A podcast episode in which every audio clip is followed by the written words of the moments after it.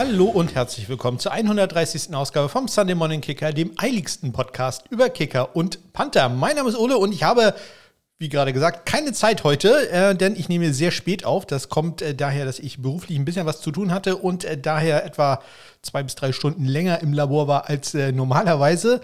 Äh, ja, und am Dienstag bin ich normalerweise gar nicht im Labor, da habe ich einen Homeoffice-Tag, aber an diesem Tag äh, heute, da musste es sein. Es war ein, eine wichtige Besprechung, da musste ich zugegen sein. Und ich habe jetzt, meine ich, noch eine Stunde Zeit, äh, bis hier im Hintergrund die Kirchenglocken anfangen zu läuten. Und äh, das möchte ich gerne vermeiden. Deswegen nehme ich ihn immer deutlich früher auf. Heute hat das leider nicht geklappt. Deswegen, äh, ich lasse den ganzen Begrüßungskram weg, bla bla bla. Kontaktmöglichkeiten findet ihr in den Shownotes oder auf meiner Homepage smk-blog.de. Los geht's mit den News und Transaktionen der Woche. Ich bin jetzt schon vollkommen fertig.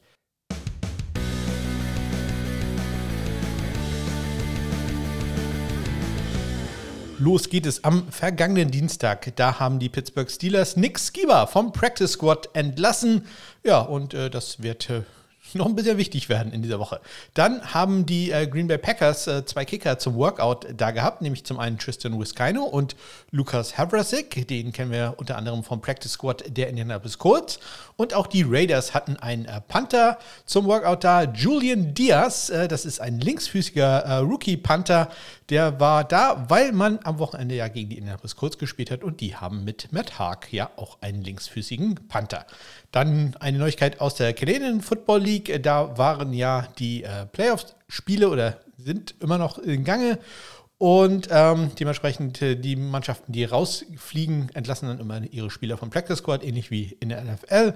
Und diesmal erwischt hat es bei den Calgary Stampeders Kieran Burnham, einen äh, Briten, der allerdings in Kanada aufgewachsen ist und dann auch da äh, bei den St. Francis, äh, nee, bei den äh, St. Francis Chamber X-Men, ja, einer der besten Namen, äh, Nicknames für ein College-Programm ever, äh, da College Football gespielt hat. Der ist jetzt also entlassen worden. Am Mittwoch haben die, hat die NFL die Special Team Spieler der Woche bekannt gegeben. Das machen die immer am Mittwoch. In der NFC ist es Panther Jake Kamada geworden. Ich hatte ja schon erwähnt, was für ein tolles Spiel der hatte. Und in der AFC ist es Kicker Cameron Dicker geworden. Der hat damit etwas geschafft, was es noch nie gegeben hat. Der hat nämlich bisher zwei NFL-Spiele gemacht, hat jedes Mal einen Game Winner äh, gekickt, ist jedes Mal ähm, Special Team Spieler der Woche geworden und das Ganze auch noch in zwei verschiedenen Conferences. Also der hat sowohl in der NFC als auch in der AFC jetzt äh, den Special Team Spieler der Woche gewonnen. Also Karen Dicker, der hat da was zumindest äh, schon mal in die Geschichtsbücher geschafft. Ja, dann äh, Nachrichten von den Pittsburgh Steelers, nämlich dass äh, Chris Boswell ähm, länger verletzt ist. Ähm, da hatte man ja, wie gesagt, gerade Nick Skipper entlassen und man hat jetzt einen anderen Kicker geholt, nämlich Matthew Wright. Den hat man direkt vom Practice Squad der äh, Chiefs auf das 53-Mann-Roster äh, gezogen. Das bedeutet auch, dass Matthew Wright, kommen wir gleich zu, falls er entlassen wird, äh, mindestens drei Wochen lang bezahlt wird. Also das äh, ist für ihn schon mal ganz gut. Er zählt auch die ganze Zeit gegen das 53-Mann-Roster. Also selbst wenn man ihn entlässt, ähm, darf man da nicht ohne weiteres einen einfach einen neuen Spieler machen, muss sie bezahlen und erzählt auch noch.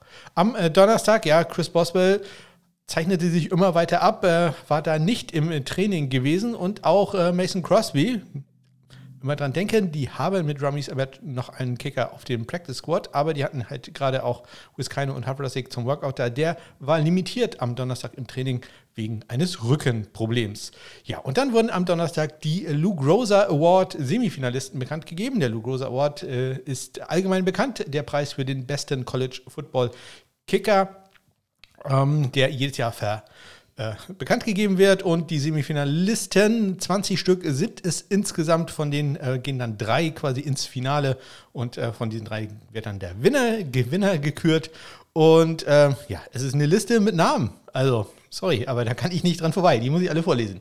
Es sind äh, Gavin Beckley von äh, UTEP, Andres Borregales, das ist der Bruder von José Borregales äh, von Miami, Florida, Tanner Brown, Oklahoma State, Jonah Dalmas, Boise State, Matthew DePore, Air Force, Christopher Dunn, NC State, Diego Guajado, Guajado von South Alabama, Chris Howard, Memphis, John Hoyland, Wyoming, Joshua Carty, Stanford, Alex McNulty von den Buffalo Bulls, Harrison Meavis von Missouri, Jake Moody, Michigan, Ethan Mooney von North Texas, äh, Jack Podlesny von Georgia, B.T. Potter von Clemson, Will Reichert, Alabama, Drew Stevens, Iowa, André Schmidt, der hat den Preis 2018 schon mal gewonnen, von Syracuse und Freshman Dominic Swada von den Arkansas State Red Wolves. Ja, dann gab es noch ein Workout am Donnerstag, nämlich bei den Eagles. Die hatten Brock Miller da und jeder weiß, warum äh, die Brock Miller da hatten. Ja, man hat gegen Washington gespielt und Dressway ist wie Brock Miller, ja, ein linksfüßiger Panther. Ja, und am Donnerstag ist dann auch bekannt gegeben worden, dass ähm, Chris Boswell wirklich auf die Injured Reserve muss. Und deswegen ist ja Matthew Wright da gekommen. Am Freitag gab es kein Training für Dustin Hopkins und auch Mason Crosby war weiter limitiert. Und äh, da kann man sagen, dass der eine spielen konnte und der andere zumindest etwas spielen konnte. Denn am Samstag haben die Green Bay Packers äh, Ramis Ahmed auf das aktive Roster geholt, vom Practice Squad raufgezogen. Und das kann ich vorwegnehmen, dass er am Sonntag sein NFL-Debüt gegeben hat, wenn auch äh, nur für Kickoffs. Ja, und äh, dann haben die ähm, Arizona Cardinals Tristan Wiskino auf das 53-Mann-Roster gesigned, nicht auf den Practice Squad, sondern direkt auf das Roster, weil halt Matt Prater mit einer äh, Illness, also einer Krankheit und dann auch noch mit einer Hüftverletzung als äh, questionable gelistet äh, wurde. Und äh, Wiskino, das war da dann schon klar, wird ähm, dann das Spiel gegen die Rams machen. Ja, und auch Karen Dicker wurde wieder aufs Active Roster befördert. Äh, Dustin Hopkins, wie gesagt, fehlt da immer noch ein klein wenig. Äh, ich hatte geschrieben, Game Winner garantiert, in dem Fall dann allerdings nicht so. Dann am Sonntag das Halbfinale in der Canadian Football League äh, wurde ausgetragen. Toronto hat äh, Montreal geschlagen, 34 zu 27 und äh, die British Columbia Lions verlieren gegen die Winnipeg äh, Blue Bombers äh, 20 zu 28. Damit der 109. Grey Cup, äh, der in Regina, Saskatchewan stattfinden wird. Toronto gegen die äh, Winnipeg Blue Bombers, wo ja Tjadrik Hansen unter Vertrag steht, der leider im Moment verletzt ist und da, ähm, ich hatte gerade nochmal nachgeguckt, noch auf der äh, Verlängerungsliste ist. Äh, da wurde, äh, der wurde eine Woche weiter auf Injured Reserve gesetzt. Und am gestrigen Montag noch, ähm, ja, zwei Nachrichten aus äh, kleineren Ligen, sage ich mal. Ähm, die USFL hat bekannt gegeben, wann sie ähm, die ihre zweite Saison starten wird. Das wird am 15. April sein. Und eine Nachricht noch, die erste Kicker-Nachricht, die ich gefunden habe zumindest, ähm, aus der European League of Football. Da haben äh, die Milano Siemen, neues Team im nächsten Jahr, bekannt gegeben, wer denn für sie kicken wird. Und das wird äh, Matteo Felli sein, der, früher, der vorher bei den äh, Parma Panthers und auch im italienischen Nationalteam äh, aktiv war, hat unter anderem 2021 die Europameisterschaft mit Italien gewonnen. So, das waren sie, die Neuigkeiten und Transaktionen. Und äh, damit äh, gehen wir zum ersten Spiel. Und äh, da haben die Carolina Panthers gewonnen gegen die Atlanta Falcons 25 zu 15.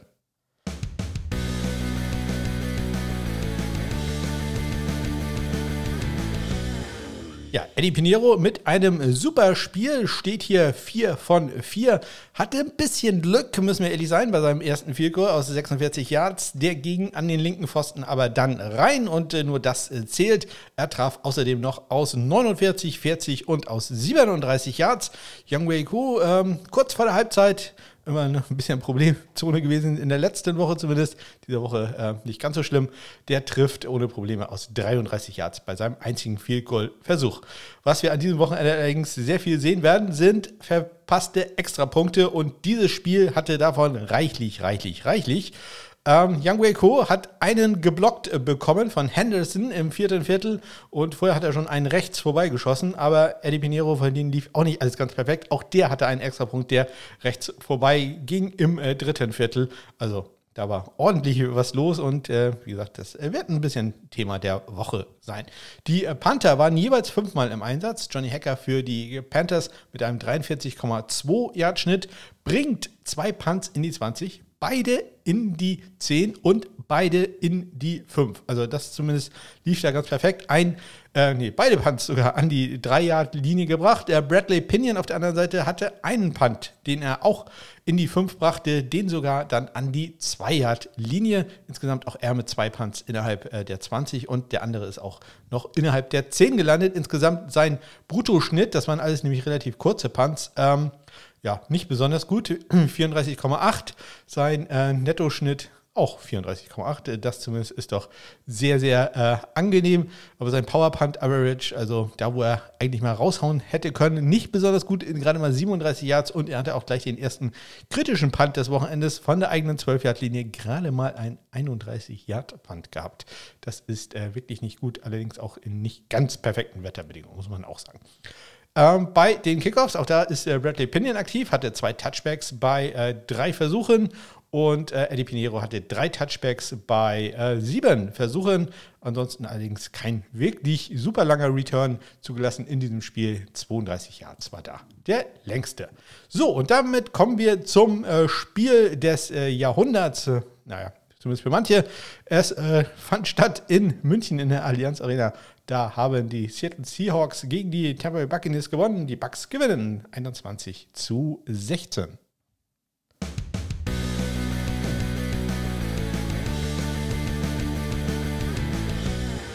Ja, ging für die Kicker nicht so ganz perfekt los. Ryan Suckup ähm, im ersten Viertel aus 52 Yards äh, tritt er an und äh, sein Clip, Clip, sein Kick geht äh, laut meiner Statistik rechts vorbei. Man ähm, kann auch sagen, der war auch zu kurz, aber äh, offiziell ist das ein White Right gewesen. Ryan Suckup geht äh, 0 für 1, äh, was das angeht. Allerdings 3 für 3 bei Extrapunkten.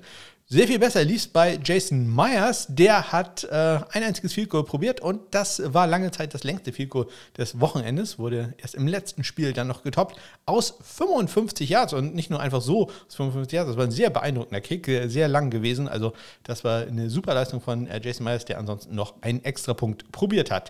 Die Panther, das waren die Stars, äh, würde ich fast sagen, der ersten Halbzeit. Alle Punts in diesem Spiel sind in der ersten Halbzeit äh, passiert. Insgesamt gab es sieben Stück, ein bisschen äh, ungerecht verteilt. Jake Kamada für die Tampa Buccaneers hatte gerade mal zwei Punts äh, für einen 61 Yard Bruttoschnitt, äh, von denen auch alle Yards äh, netto waren. Und das waren auch alles ein Powerpunch-Schnitt. Also da lief es mal wieder ganz super. Michael Dixon gewinnt allerdings das Placement-Spiel mit einem 68 äh, Yard Punt, der out of bounds geht, an der 4 Yard Linie out of bounds äh, aufgekommen ist, dann wieder zurück ins Feld sprang. Ein ganz äh, großartiger Punt. Und er hatte noch einen Punt innerhalb der 5 Yard Linie, als er nämlich einen 61 Jahre an der 2 Yard Linie gedownt bekam, kurz vor der Halbzeit. Also also perfekter kann man das da kaum äh, spielen. Insgesamt hatte er 5 Punts für einen 50,6 Yard Schnitt, äh, 53,3 Yards sein Powerpunt-Durchschnitt. Äh, Gab eine Situation, wo lange diskutiert wurde, ob äh, Michael Dixon da panten sollte oder nicht. Dazu komme ich dann später nochmal, denn wenn ihr euch für das Münchenspiel interessiert, dann springt doch mal ganz ans Ende. Nein, ihr hört einfach durch und äh, hört dann ein sehr langes Interview mit äh, Carsten Keller, der für das Huddle-Magazin ähm, wieder mal aktiv war und äh, das Spiel und auch das Umfeld äh, begleitet hat und äh, das Ganze äh, ja, mir dann äh, berichtet. Wir haben gedacht, wir unterhalten uns irgendwie fünf Minuten oder so. Es sind dann mal wieder irgendwie 40 Minuten oder so geworden. Ich packe das ganz ans Ende ähm, für die Leute, die sich nur für Zahlen interessieren, für die drei. Ähm, dann äh, könnt ihr da einfach hinspringen. Ihr kennt das ja mit den Kapitelmarken. Bei den äh, Kickoffs, es gab nur einen einzigen Touchback in diesem Spiel bei insgesamt acht äh, Kickoffs. Allerdings der längste Return war jetzt auch nicht so ganz überragend. Ähm, das äh, schwere Geläuf im Allianz, in der Allianz Arena hat da, glaube ich, nicht ganz geholfen. 24 Yards war der längste Return im gesamten Spiel für die Tampa Bay Buccaneers. Ja, und wie gesagt, über das Spiel hört das Interview mit äh, Carsten. Denn wir kommen jetzt zum eigentlichen Spiel des Jahres. Äh, wer das äh, gesehen hat, wird es so schnell nicht vergessen. In Overtime schlagen die Minnesota Vikings die Buffalo Bills 33 zu 30.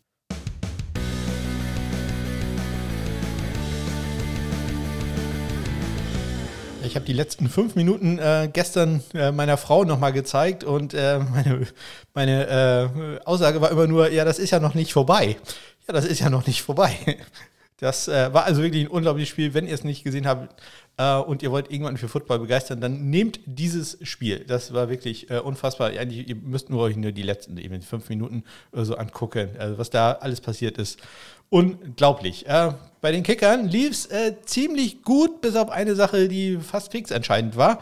Ähm, Greg Joseph geht äh, 2 für 2 bei Field Goals, hat allerdings auch äh, nicht ganz die langen Distanzen, 27 und 33 Yards. Etwas weiter ist es bei Tyler Bass, auch der geht perfekt, 3 für 3, trifft aus 34, 45 und 29 Yards ja, eine Sache, die ähm, die Minnesota Vikings äh, sehr wehtat, denn äh, eine ganze Zeit lang sah es so aus, als wenn das tatsächlich ja, ihre Chancen äh, verbaut hätte, war ein vermisst, vermisster, ein Extrapunkt, der daneben ging, und zwar ein Doink-Extrapunkt von Greg Joseph. Äh, viereinhalb Minuten vor dem Ende trifft er den rechten äh, Pfosten und äh, der Kick ist nicht gut und dadurch lag man immer noch vier Punkte hinten und nicht nur drei, also äh, war schon wichtig, aber im Endeffekt alles perfekt gelaufen, sowohl für die Minnesota Vikings als auch für den neutralen Zuschauer. Insgesamt geht er 3 von 4. Tyler Bass bleibt da perfekt 3 für 3. Die Panther haben in diesem Spiel auch mitgemacht, auch wenn man das äh, gar nicht so mitgekriegt hat. Ähm, Sam Martin drei Punts und auch äh, Ryan Wright ähm, auch ebenfalls mit drei Punts. Ähm, Martin gewinnt knapp ähm, um ein Yard das Brutto-Duell 50.7 äh, gegen 49.7. Ansonsten äh, ja relativ spektak spektakulär los. Hm, ich glaube, das ist kein Wort. Spektakulär arm. Ähm, das Ganze, ähm, der längste Punt von Martin 58, von Wright 59 Yards. Kein kritischer Punt, kein in die äh, 5 oder ähnliches geworden. Ich gucke mal, noch nicht mal einen Punt, der in die 20 gegangen ist. Etwas äh, spannender war, dass ein Kickoff gemacht wurde, nämlich äh, von äh, Johnson von den Buffalo Bills. Der kann den Ball allerdings aufnehmen, selber aufnehmen und noch neun Yards nach vorne tragen. Ist bei Kickoffs ja meistens kein ganz großes Problem, da hat man ja doch ein bisschen Zeit insgesamt. Aber Joseph bei keinem einzigen äh, Touch hatte keinen einzigen Touchback bei ähm, insgesamt äh, sieben Kickoffs, die er durchgeführt hat und äh, zumindest äh, ein Return dann auch äh, etwas länger äh, von den ähm, Buffalo Bills. Ähm, das war Johnson ähm, relativ früh im Spiel, zehn Minuten noch zu spielen, im ersten Viertel für 43 Yards, aber auch Nwango für die äh, Vikings mit einem guten Return, ein 39 Yard Return ähm, zu Beginn des zweiten Viertels. Insgesamt Tyler fünf Touchbacks bei acht Versuchen, die er da insgesamt hatte. Ja, es gab auch noch eine etwas kuriose Strafe gegen äh, Buffalo, nämlich ähm, ja, ein Fallstart gegen den Longsnapper bei einem Field Goal Versuch. ja, das äh, weiß ich nicht, wie, wie man das schafft. Nein, ich weiß schon, wie man es schafft, aber es passiert auch relativ selten, denn wenn irgendeiner weiß, äh, wann der Ball gesnappt wird, dann der Longsnapper, gerade bei einem äh, Field Versuch, äh, wo also ähm, ja, es quasi nur auf ihn ankommt, der bekommt ja ein Zeichen vom Holder, äh, aber kann dann durchaus dann noch ein klein bisschen verzögern oder nicht. Also es ist nicht wie beim Hart, dass er dann sofort den Ball wirft, sondern das kann er einen Augenblick machen. Ja, hat er sich aber etwas zu früh bewegt. Der gute Reed Ferguson äh, von den Buffalo Bills. Wir kommen zum Sieg der äh, Detroit Lions. Auch da spielt ein extra Punkt eine gewichtige Rolle. Sie schlagen die Chicago Bears 31 zu äh, 30.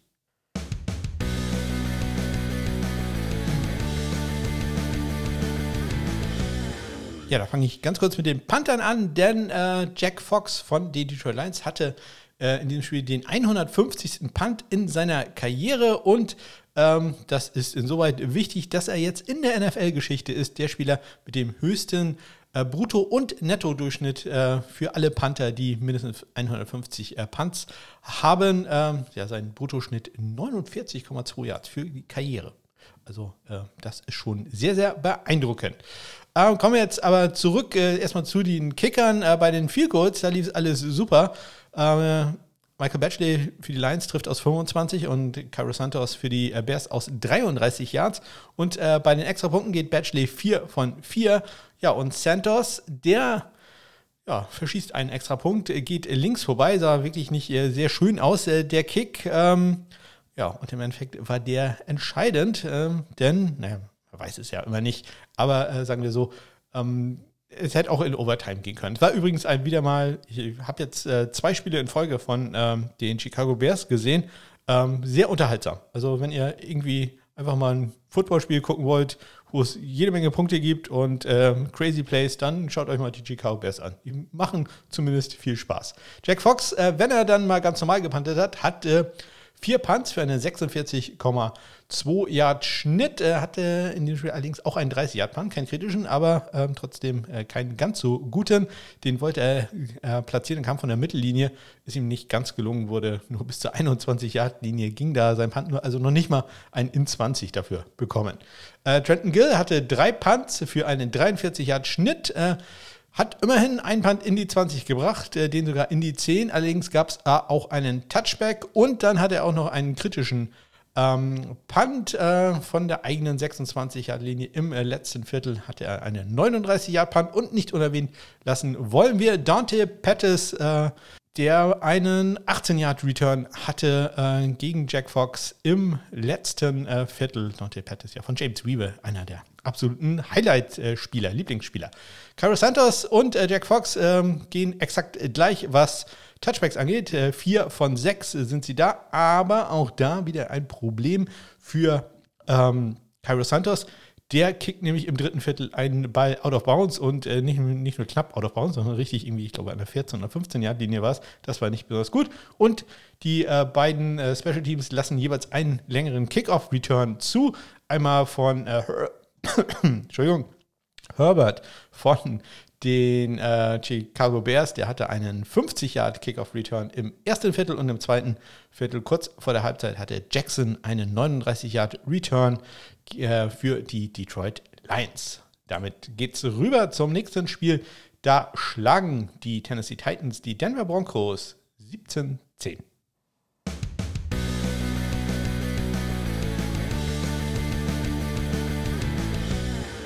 Schrecksekunde vor dem Spiel, denn Randy Bullock hat sich beim Aufwärmen verletzt, äh, ist dann in die Kabine gegangen, wurde behandelt und ist dann wieder rausgegangen und konnte auch spielen. Aber äh, was man so hört, werden sich die äh, Titans wahrscheinlich in dieser Woche zumindest ein paar Kicker angucken. Man hat ja noch Caleb Schudeck, äh, der ist aber auch auf Injured Reserve. Also der im Moment da kein Practice Squad Kicker zur Verfügung. Er hat aber gut durchgehalten. Der gute Randy hat ähm, einen Field Goal probiert, das auch getroffen aus 35 Yards und geht auch 2 für 2 bei extra Punkten. Und ähm, Brent McManus kickt ein Field Goal aus 39 Yards und äh, verwandelt den einzigen Extrapunkt, den er äh, probieren durfte. Panther waren da ein richtiges Thema, denn die waren hart im Einsatz, wirklich hart. Es gab insgesamt 17 Punts in diesem Spiel, 17. Ähm, und äh, Ryan Stonehouse gewinnt da das Duell ja doch sehr deutlich. Acht Punts, 74 Yards, sein längster Punt, äh, 54 Yards, sein Bruttoschnitt 60,6, sein Power-Punt-Schnitt. Er hat drei Punts gehabt, die länger waren als 30 Yards. Drei Punts in die 20 gebracht. Alle drei davon waren in der 10 und einer davon sogar in der 5. Und zwar an der 4-Yard-Linie ist dieser 64-Yard-Punt äh, gedownt worden. Leider hat er auch zwei äh, Touchbacks äh, gehabt. Das ist so das einzige Manko bei ihm. Bei Collis Waitman, da lief es nicht ganz so perfekt. Der hatte neun Punts, inklusive einem 28 Jahre ähm, für einen 45,7 Yard Schnitt. Er hat keinen einzigen dieser neun Punts in die 20 gebracht, hatte allerdings einen Touchback dabei und hat gleich zwei längere Returns äh, zugelassen. Ähm, nämlich einmal Board für äh, 17 Yards und dann nochmal Board äh, nochmal äh, für 16 Yards. Ähm, dann fummelt er dabei auch noch, kann die Ball aber selber recovern. Ähm, wir kommen zu den Kickoffs. Da Randy Bullock hat da nur einen Kickoff äh, ausgeführt. Der wurde für acht Yards returned. Danach äh, musste Ryan Stonehouse ran. Der hatte äh, zwei Touchbacks bei äh, drei Versuchen und äh, einen 10-Yard-Return zugelassen. Also da äh, lief das sehr, sehr gut. Auch für Brent McManus von den Broncos lief super. Zwei Touchbacks bei drei Versuchen und ein 17-Yard-Return als der längste, der da zugelassen war. Und damit kommen wir zum nächsten Spiel. Da schlagen die Kansas City Chiefs die Jacksonville Jaguars mit äh, 27 zu 17.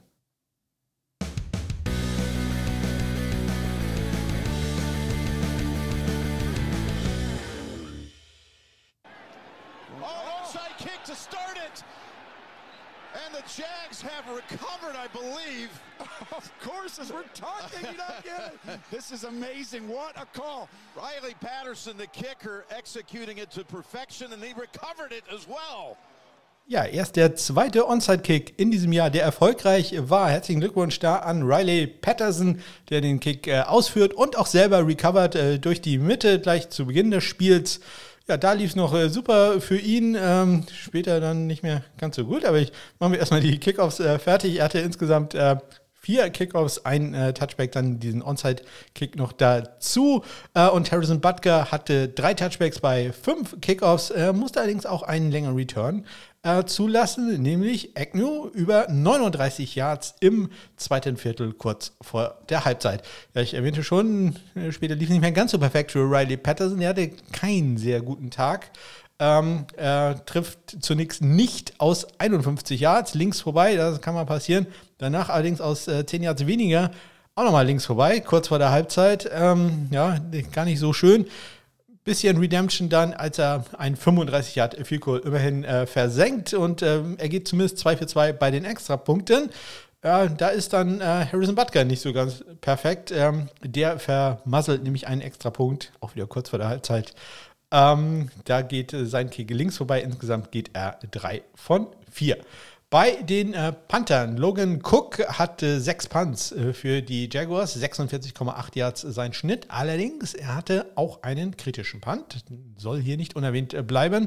Im äh, zweiten Viertel ein 35-Yard-Punt von der eigenen ähm, 28-Yard-Linie, bringt allerdings auch zwei Punts in die 20 rein, einen davon sogar in die 10. Allerdings auch da wieder leichte Abzüge, denn er hatte auch zwei Touchbacks. Das Ganze dann äh, nur für einen Nettoschnitt von 38,3 Yards. Äh, das ist aber immer noch zwei Yards mehr als äh, der Nettoschnitt, den Tommy Townsend hatte von den Chiefs. Der hatte nämlich nur einen 36 Yard Schnitt. Das kam insbesondere dadurch, dass es einen 19 Yard Return von Agnew gab bei einem Punt im äh, zweiten Viertel. Ähm, insgesamt hatte Tommy Townsend dann noch einen Punt in die 20 gehabt, den sogar in die 10. Ja, und äh, das war es soweit äh, zu diesem Spiel. Ich glaube, ich habe wieder nichts vergessen. Nein. Kommen wir zum nächsten Spiel. Äh, ich hatte erwähnt, dass es Spaß macht, die äh, Chicago Bears anzugucken. Ja, selbiges gilt für die Miami Dolphins. Auch das hat äh, richtig Spaß gemacht, das Spiel anzuschauen. Sie schlagen die Cleveland Browns mit 39 zu 17.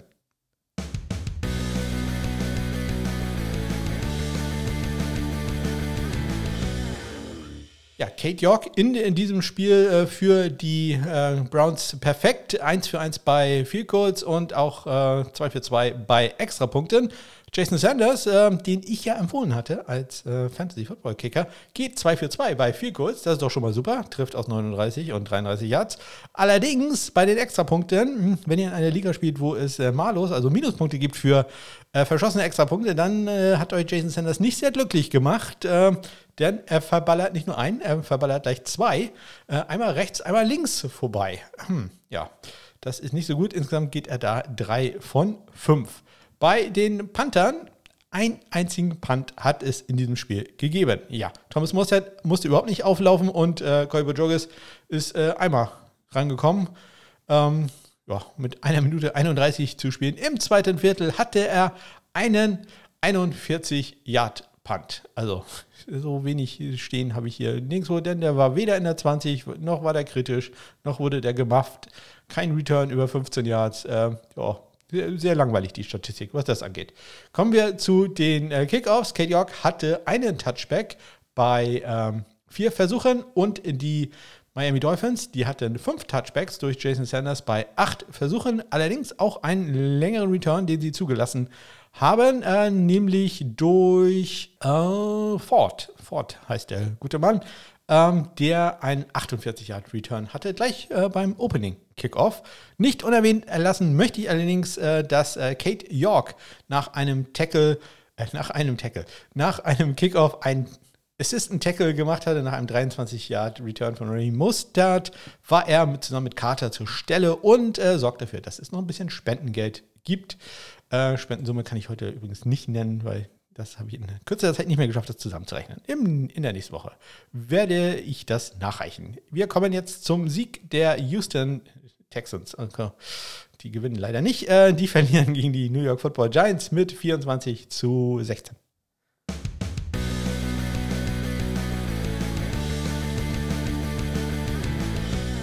endlich mal wieder ein Spiel mit der perfekten Kickern. Graham Gano tritt an aus 49 Yards äh, im dritten Viertel und äh, trifft. Und äh, Kaimi Fairbairn, der muss häufiger ran. Und das könnte ein Problem sein für die äh, Texans, dass der zu häufig ran muss. Ähm, der probiert gleich drei, vier Goals, trifft alle aus 38, 34 und 46 Yards. Und äh, bei den Extrapunkten ist genau umge umgekehrt. Da muss Graham genau dreimal ran und Kaimi Fairbairn nur einmal. Alle Kicks sind drinne. Die Panther, Cameron Johnston für die Texans, fünf Punts für einen 45,8 Yard Schnitt, bringt zwei dieser äh, fünf Punts in die 20, einen davon sogar in die 5 und nicht nur das, äh, nee, nicht nur in die 10, sondern sogar in die 5, an die 3 Yard Linie, um ganz exakt äh, zu sein. Und äh, Jamie Gillen, der linksfüßige Panther der äh, Giants, der hatte sechs Punts für einen 40,3 Yard Schnitt, hatte nämlich einen 14 äh, Yard Punt. Da habe ich jetzt nicht nachgeguckt, äh, ob der Ball einfach äh, berührt worden war, aber so wie ich das richtig sehe, ähm, ist der ihm wahrscheinlich einfach nur abgerutscht. Da sollte, glaube ich, etwas weiter fliegen ähm, und ist einfach nicht äh, weit genug gekommen. Also ein 14-Yard-Punt für äh, äh, Jamie Gillen, der ganz nebenbei auch noch einen Touchback hatte, aber immerhin einen Punt auch in die 20 und den sogar in die 10 gebracht hat. Bei den äh, Kickoffs vier Touchbacks bei äh, Graham Gino, bei fünf äh, Kickoffs, die er ausgeführt hat. Camille Fairman zwei Touchbacks bei fünf. Äh, der längste Return im ganzen Spiel, allerdings äh, nur 32 Yards. Ja, und äh, bei dem Spielstand war es so, dass die Texans gleich mehrfach probiert haben, ähm, einen Onside-Kick zu machen. Jedes Mal hat es leider nicht geklappt. Man hat erst Camille Fairman einen Field kicken lassen und ähm, dann äh, den Onside-Kick äh, probiert. Ähm, da gab es dann Illegal Touch. Ja, hat äh, nicht geklappt. Und dann später nochmal. Ähm, da ist der Ball dann zumindest weit genug geflogen, aber Jackson konnte ihn da für die Giants äh, recovern mit noch sieben Sekunden zu spielen. Ähm, das war es äh, dann für die Houston Texans. Wir kommen zum äh, Sieg der Pittsburgh Steelers, trotz der Kickerleistung. die schlagen die New Orleans Saints mit 20 zu 10.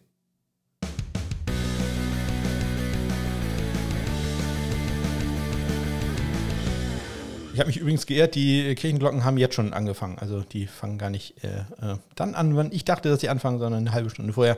Ja, äh, ich hoffe, man hört die nicht äh, zu sehr. Mich nerven die hier schon. Ja, Matthew Wright musste ja äh, einspringen für den verletzten Chris Boswell. Und das ist für Matthew Wright sehr wichtig gewesen, dieses Spiel zu machen, denn er hat damit das dritte Spiel in dieser Saison gemacht. Er war ja schon zweimal für die Chiefs im Einsatz gewesen und äh, das ist seine dritte Saison. Ähm, er hat damit die Kriterien erfüllt, um später Rente zu bekommen. Also Matthew Wright, herzlichen Glückwunsch. Wenn du 55 bist, bekommst du eine Pension von der NFL. Das Spiel selber lief nicht sehr gut. Es gab offensichtliche Timing-Issues zwischen äh, dem Snapper, dem Holder und äh, Matthew Wright. Äh, das äh, muss man, glaube ich, noch ein bisschen mehr trainieren. Ich kann mir auch vorstellen, dass man sich vielleicht dann doch nochmal andere Kicker anguckt. Warum nicht Nick Skiba, der perfekt war. Ähm, Im Gegensatz zu Matthew Wright, der in diesem Spiel nämlich viel, viel kurz probiert, aber nur zwei davon äh, trifft. Er ist äh, erfolgreich aus äh, 33 und äh, nochmal aus 33 Yards. Nicht erfolgreich ist er aus 39 äh, und aus 48 Yards, insbesondere der 39 Yard Kick. Ja, also so richtig dicht dran äh, war der nicht. Also das war nicht besonders schön ähm, wie, wie, das aussah. Aber wie gesagt, das waren doch, äh, glaube ich, äh, lag jetzt nicht nur am, am, Kicker, das lag so an der gesamten Unit, äh, die da nicht so ganz auf einer Höhe war. Will Lutz hat einen 44 Yard Field in diesem Spiel probiert für die Saints und das war erfolgreich. Ebenso den extra Punkt, den er probiert hat, da geht äh, Matthew Wright allerdings perfekt. Er geht da 2 für 2. Die äh, Panther Blake Gilligan hatte 5 Punts für die Saints, 51,8 Yards sein äh, Bruttoschnitt. Er bringt äh, zwei Punts in die 20, einen davon in die 10 und den sogar in die 5 und zwar exakt out of bounds, ein super Punt äh, an der 2-Yard-Linie. Ein Touchback muss er allerdings auch hinnehmen. Presley Haben der dritte, mh, hm, ja, bei dem läuft es äh, ja, die ganze Saison noch nicht so ganz perfekt. Ähm, 41 Yards äh, im Schnitt bei drei Punts, immerhin zwei davon in die 20 gebracht, einen davon sogar in die 10. Bei den Kickoffs, Matthew Wright ein Touchback bei fünf äh, Kickoffs, die er gemacht hat. Will Lutz hatte zwei Touchbacks bei drei, allerdings der längste Return in dem Spiel, auch nur in Anführungszeichen 31 Yards. Wir kommen zum nächsten Spiel. Da schlagen die äh, Colts die Raiders 25 zu 20.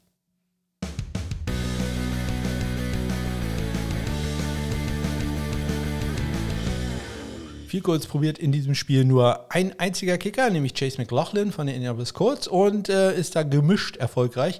Alle Field Goals, die er probiert, kamen aus 48 Yards. 48 Yards im zweiten Viertel ist gut. Kurz vor der Halbzeit aus 48 Yards ist er auch gut. Und äh, im dritten Viertel aus 48 Yards trifft er den rechten äh, Pfosten. Also zumindest gibt das ein bisschen Spendengeld. Daniel Carlson äh, nur für Extrapunkte im Einsatz äh, geht da 2 für 2, McLaughlin 1 für 1. Die Panther häufiger da im Einsatz, AJ Cole 5 Punts für einen 58,8 Yard Schnitt, drei seiner äh, Punts länger als 60 Yards. Und auch drei Punts, die er in die 20 bringt, einen davon sogar in die 10 und den sogar in die 5 äh, und zwar exakt an der äh, 5-Yard-Linie wird er gedownt von Amir ab. Dollar, den früheren äh, Buffalo Bulls Spieler. Ähm, Matt Haag, drei Punts für die Colts, äh, 47,7 Yards sein Schnitt, bringt immerhin einen Punt in der 20 unter. Bei den Kickoffs McLaughlin 2 von 5 und äh, Daniel Carlson 3 von 4. Der längste Return in dem Spiel auch nur äh, 30 Yards. Allerdings gab es einen äh, gemafften äh, Kick, nämlich äh, nochmal Amir Abdullah, der äh, Chase McLaughlin Kickoff aufnimmt, aber äh, ihn dann nicht unter Kontrolle bringen kann, holt er sich den dann allerdings schnell wieder und macht sogar einen 30 Yard Return daraus. Also äh, hat ihm da nicht wirklich geschadet. Wir äh, kommen zum Sieg in der Verlängerung. Auch ein tolles Spiel zwischen den äh, Dallas Cowboys und die Packers. Die Packers haben am Ende mehr Punkte, 31 zu 28 der Endstand.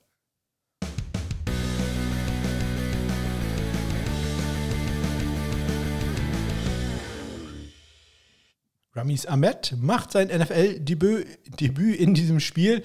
Ähm, ist im Einsatz allerdings nur bei äh, Kickoffs, ähm, macht da drei Touchbacks bei sechs Kickoffs und äh, gleich sein erster Return wird, äh, sein erster Kick wird von äh, Turpin äh, sehr lang retourniert für 36 Yards. Was allerdings sehr gut ist, äh, er ist am Tackle beteiligt, also bekommt er zumindest einen Assistant Tackle und das gibt ja auch ein bisschen Spendengeld. Also Ramis Abed, der frühere äh, USFL-Spieler, der da ja den Rekord hält für das längste Field mit einem 61 Jahre. Brett Maher, auch bekannt für lange Field hat in diesem Spiel äh, keinen einzigen Touchback bei fünf Versuchen, allerdings auch 26 Yards. Nur in Anführungszeichen der längste Return äh, für die Dallas Cowboys. Bei den äh, Kickern äh, bei den Placekicks ist es so, dass äh, Mason Crosby da im Einsatz war. Ähm, kann man vielleicht auch anzweifeln, warum er dann ausgerechnet in 54 Jahre probieren äh, muss ähm, im ersten Viertel, der dann auch äh, zu kurz ist. Das ist das erste Fico in dieser Saison, welches äh, als wirklich short gelistet wird in der Statistik. Ähm, ja, trifft allerdings später aus 28 Yards. Bei den Extrapunkten sind äh, beide perfekt. 4 von 4. Und äh, ja, ich erwähne das äh, so ganz nebenbei, dass er ein 28 Yard viel Kohl äh, schießt. Das war natürlich in der Verlängerung ein echter Game Winner. Das bringt auch Spendengeld und das ist natürlich auch würdig, dass wir da mal ganz kurz reinhören. Mason Crosby's been doing it for a long time. Can he do it one more time? 28 yards for the win.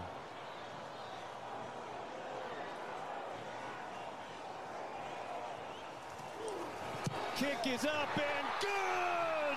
A Green Bay winner!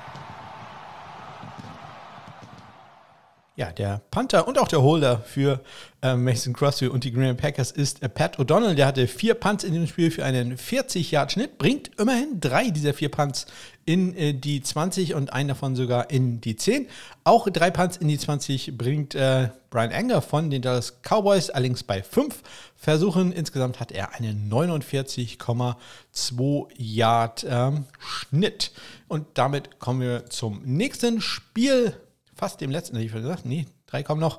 Die äh, Arizona Cardinals schlagen da die Rams 27 zu 17.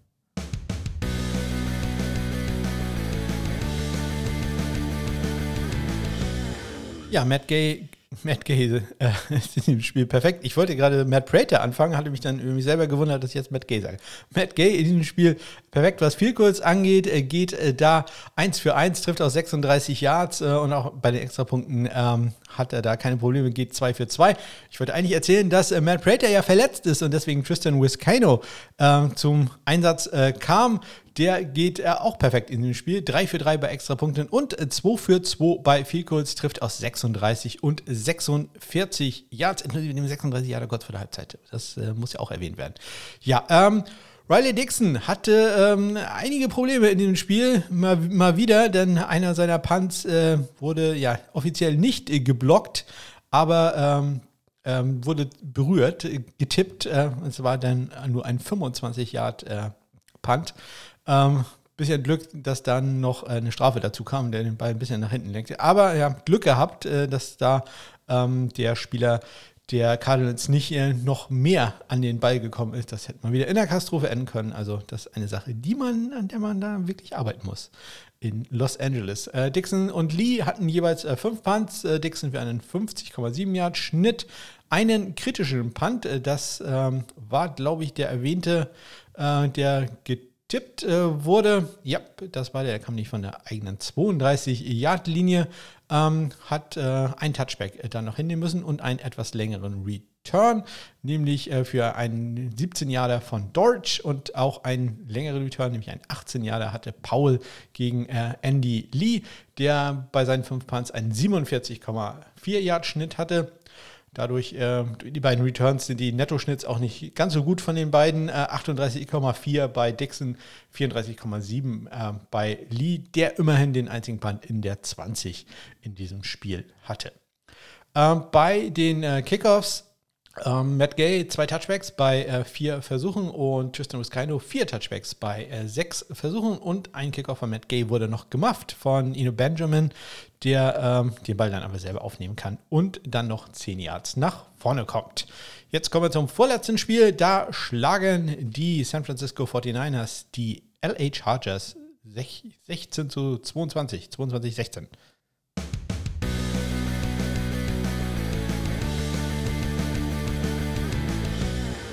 Cameron Dicker wieder im Einsatz für die Chargers und er bleibt perfekt. Also er hat bisher in seiner Karriere noch keinen einzigen Kick daneben gesetzt, geht in diesem Spiel 3 für 3 bei Field Goals, trifft aus 47, 25 und nochmal 40 Yards. Und Robbie Gold, also wir haben hier quasi Jugend äh, gegen Alter.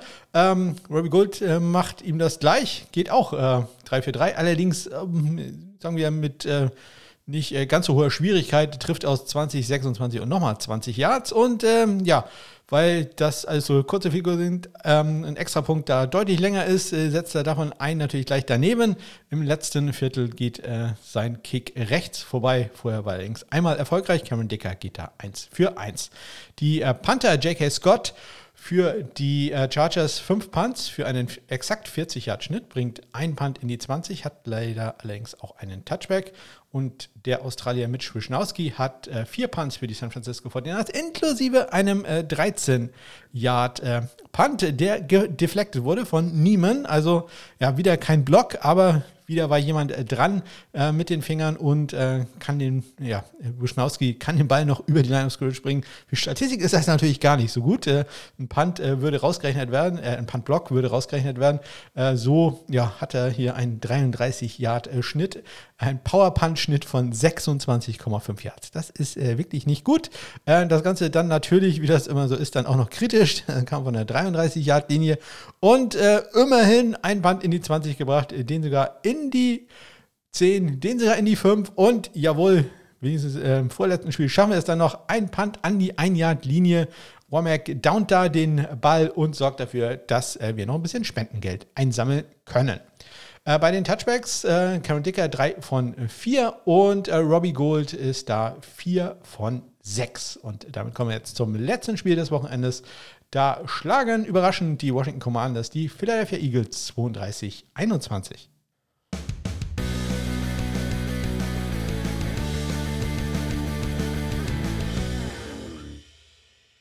Special Teams Spieler der Woche wird wohl Joey Sly werden von den Washington Commanders, der Kicker mit einem Hammer-Spiel, denn er trifft äh, bei allen vier Field Goals, die er probiert, inklusive einem 58 Yard äh, Field Goal äh, kurz vor der Halbzeit. Ähm, ja, damit äh, hat er das längste Figur des Wochenendes und er hat auch das zweitlängste, wenn auch geteilt, denn er trifft später im letzten Viertel noch aus 55 Yards, dass er noch ein 32 und ein 44 Yard Figur kickt. Das ist für ihn dann natürlich überhaupt keine Probleme. Auch extra Punkte in diesem Spiel, keine Probleme, sowohl für Jake Elliott als auch für Joey Sly. Elliott 3 für 3, Sly 2 für 2.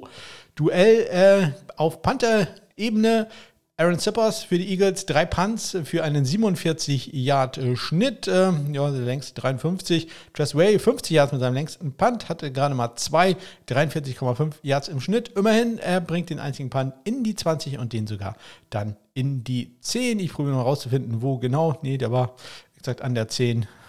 37 Yard Punt. Also auch kein sehr langes Feld da gewesen.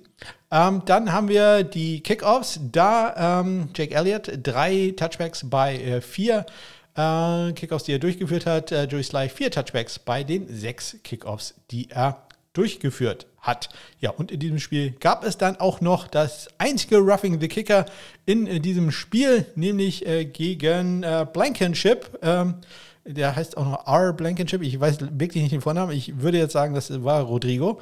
Rodrigo Blankenship haut also Tress way um im ähm, ersten Viertel, gleich beim ersten Punt des Spiels. Äh, 15 Yard Strafe.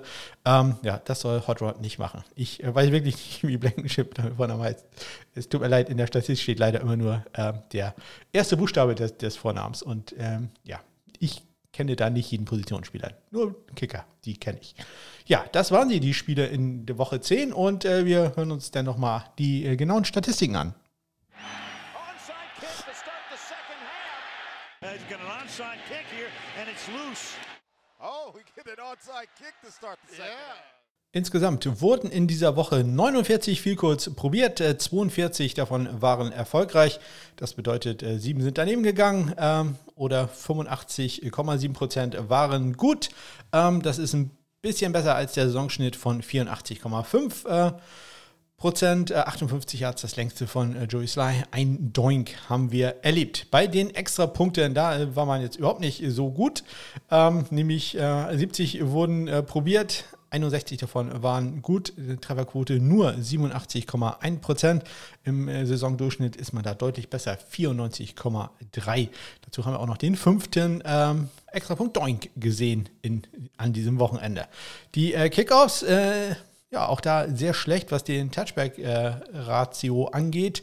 Ähm, über die Saison eigentlich 62 Prozent, an diesem Spieltag keine 50 Prozent, 49,6 dazu. Der 16. Kickoff, der ins Ausgegangen ist, 50 Yards war der längste Return und man hat drei Onside-Kicks probiert, zwei davon ja von Kaimi Färbern und halt der eine von Riley Patterson und der war auch erfolgreich.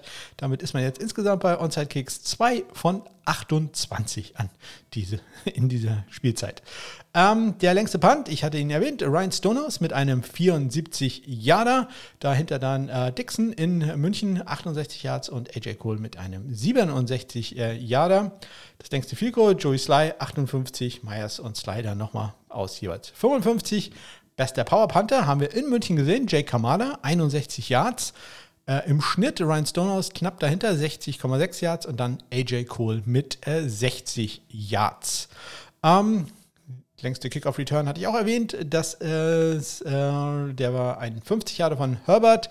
Und ich glaube, ich habe einmal vergessen zu erwähnen, dass äh, Tyler Bass in äh, Tackle noch hatte. Insgesamt also drei Tackle an diesem Wochenende. York, Ahmed und äh, Bass waren da im Einsatz und die Roughing the Kicker Strafe gegen Rodrigo Blankenship hatte ich gerade, Reed heißt der, glaube ich, ich glaube Reed Blankenship, hatte ich gerade erwähnt. Ja, ausfallen muss heute leider ähm, die Kicking for Squads Zwischenstand und auch der PFF.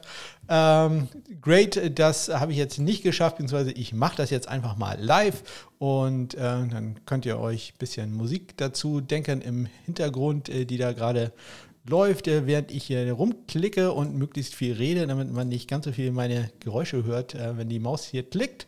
So, bei den Kickern, der best äh, gegradete Kicker zurzeit Graham Geno vor Justin Tucker und Jason Meyer. Myers.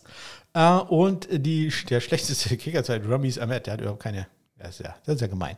Ähm, wir kommen zu die wirklich schlechtesten Kicker, die zurzeit noch im Einsatz sind. Jason Sanders, okay. Matthew Wright, ja, verstehe ich. Greg Joseph ist zurzeit der am schlechtesten geratete Kicker bei PFF. Boah, Gut, kann man so sehen. Muss man aber dann auch nicht. Äh, kommen wir zu den äh, Panthern. Da ist der beste AJ Cole vor Riley Dixon und äh, Tommy Townsend. Äh, Bradley Pinion, ein bisschen verloren, nur noch auf Platz 4. Äh, und äh, ganz unten Jack Fox vor Jake Bailey und der am schlechtesten geratete Panther hatte gerade spielfrei. Kevin Huber von den Cincinnati Bengals. So, und äh, das war es dann auch wirklich in dem, aus dem NFL-Bereich, zumindest was Real NFL angeht. Wir gehen nochmal ganz kurz in den Bereich des äh, Fantasy Footballs.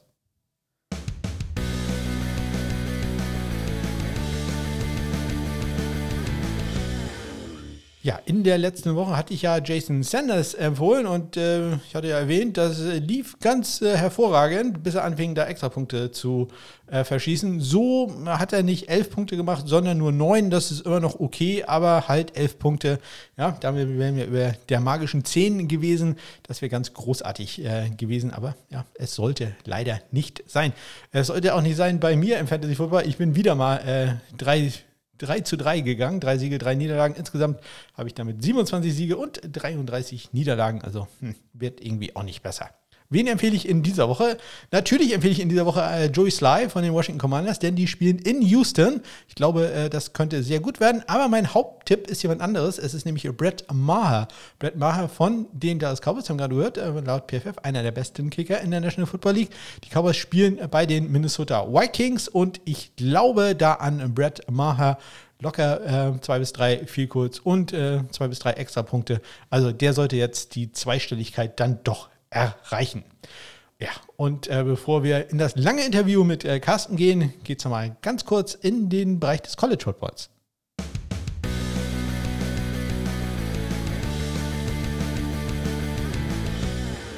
Ja, ich liebe ja Bounceback Stories und wir haben im College Football äh, so eine. In der letzten Woche war er noch der Not So Good Kicker der Woche und in dieser Woche ist er der richtige College-Kicker der Woche. Ich rede von Kenneth Almendares von den Louisiana Raging Cajuns.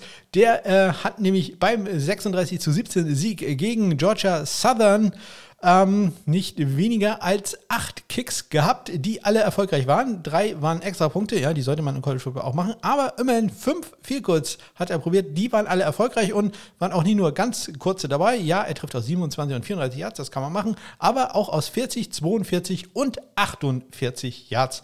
Und wie gesagt, ich äh, mag diese Bounceback Stories. Deswegen Kicker der Woche ist äh, Kenneth Alman Darras.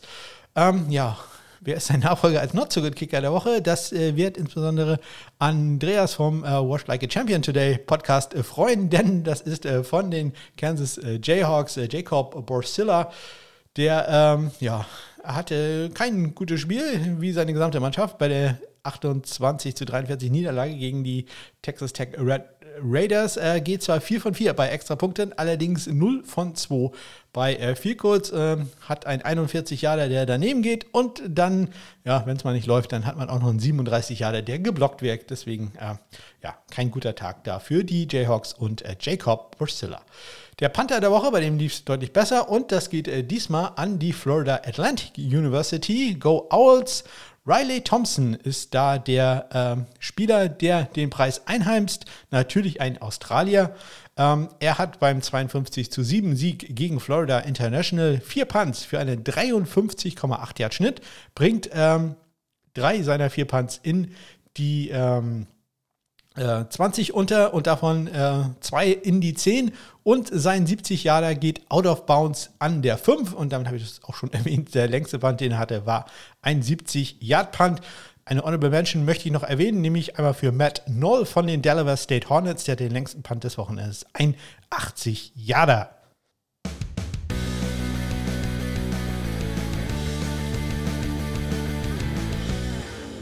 Und damit komme ich zum Interview mit Carsten Keller äh, über das Spiel in äh, London, hätte ich fast gesagt, in München. Äh, wie war es ja und äh, wie wird es werden? Äh, wir haben uns da auch ein bisschen an den Zukunftsausblick gewahrt. Also ähm, ich wünsche euch da ganz viel Spaß. Es ist wie gesagt, ein bisschen länger geworden, als äh, ich das erwartet hatte. Aber so ist das halt, wenn man mal ins äh, Plaudern kommt. Ähm, ich habe leider beim äh, Schneiden einen kleinen Fehler gemacht. Ihr werdet das ab und zu mal hören, dass es so eine kleine Doppelung gibt. Ich habe vollkommen vergessen, dass ich äh, mein Gerät einstellen muss, äh, dass es einzelne Spuren aufnimmt, weil ich das ja sonst hier nie machen muss.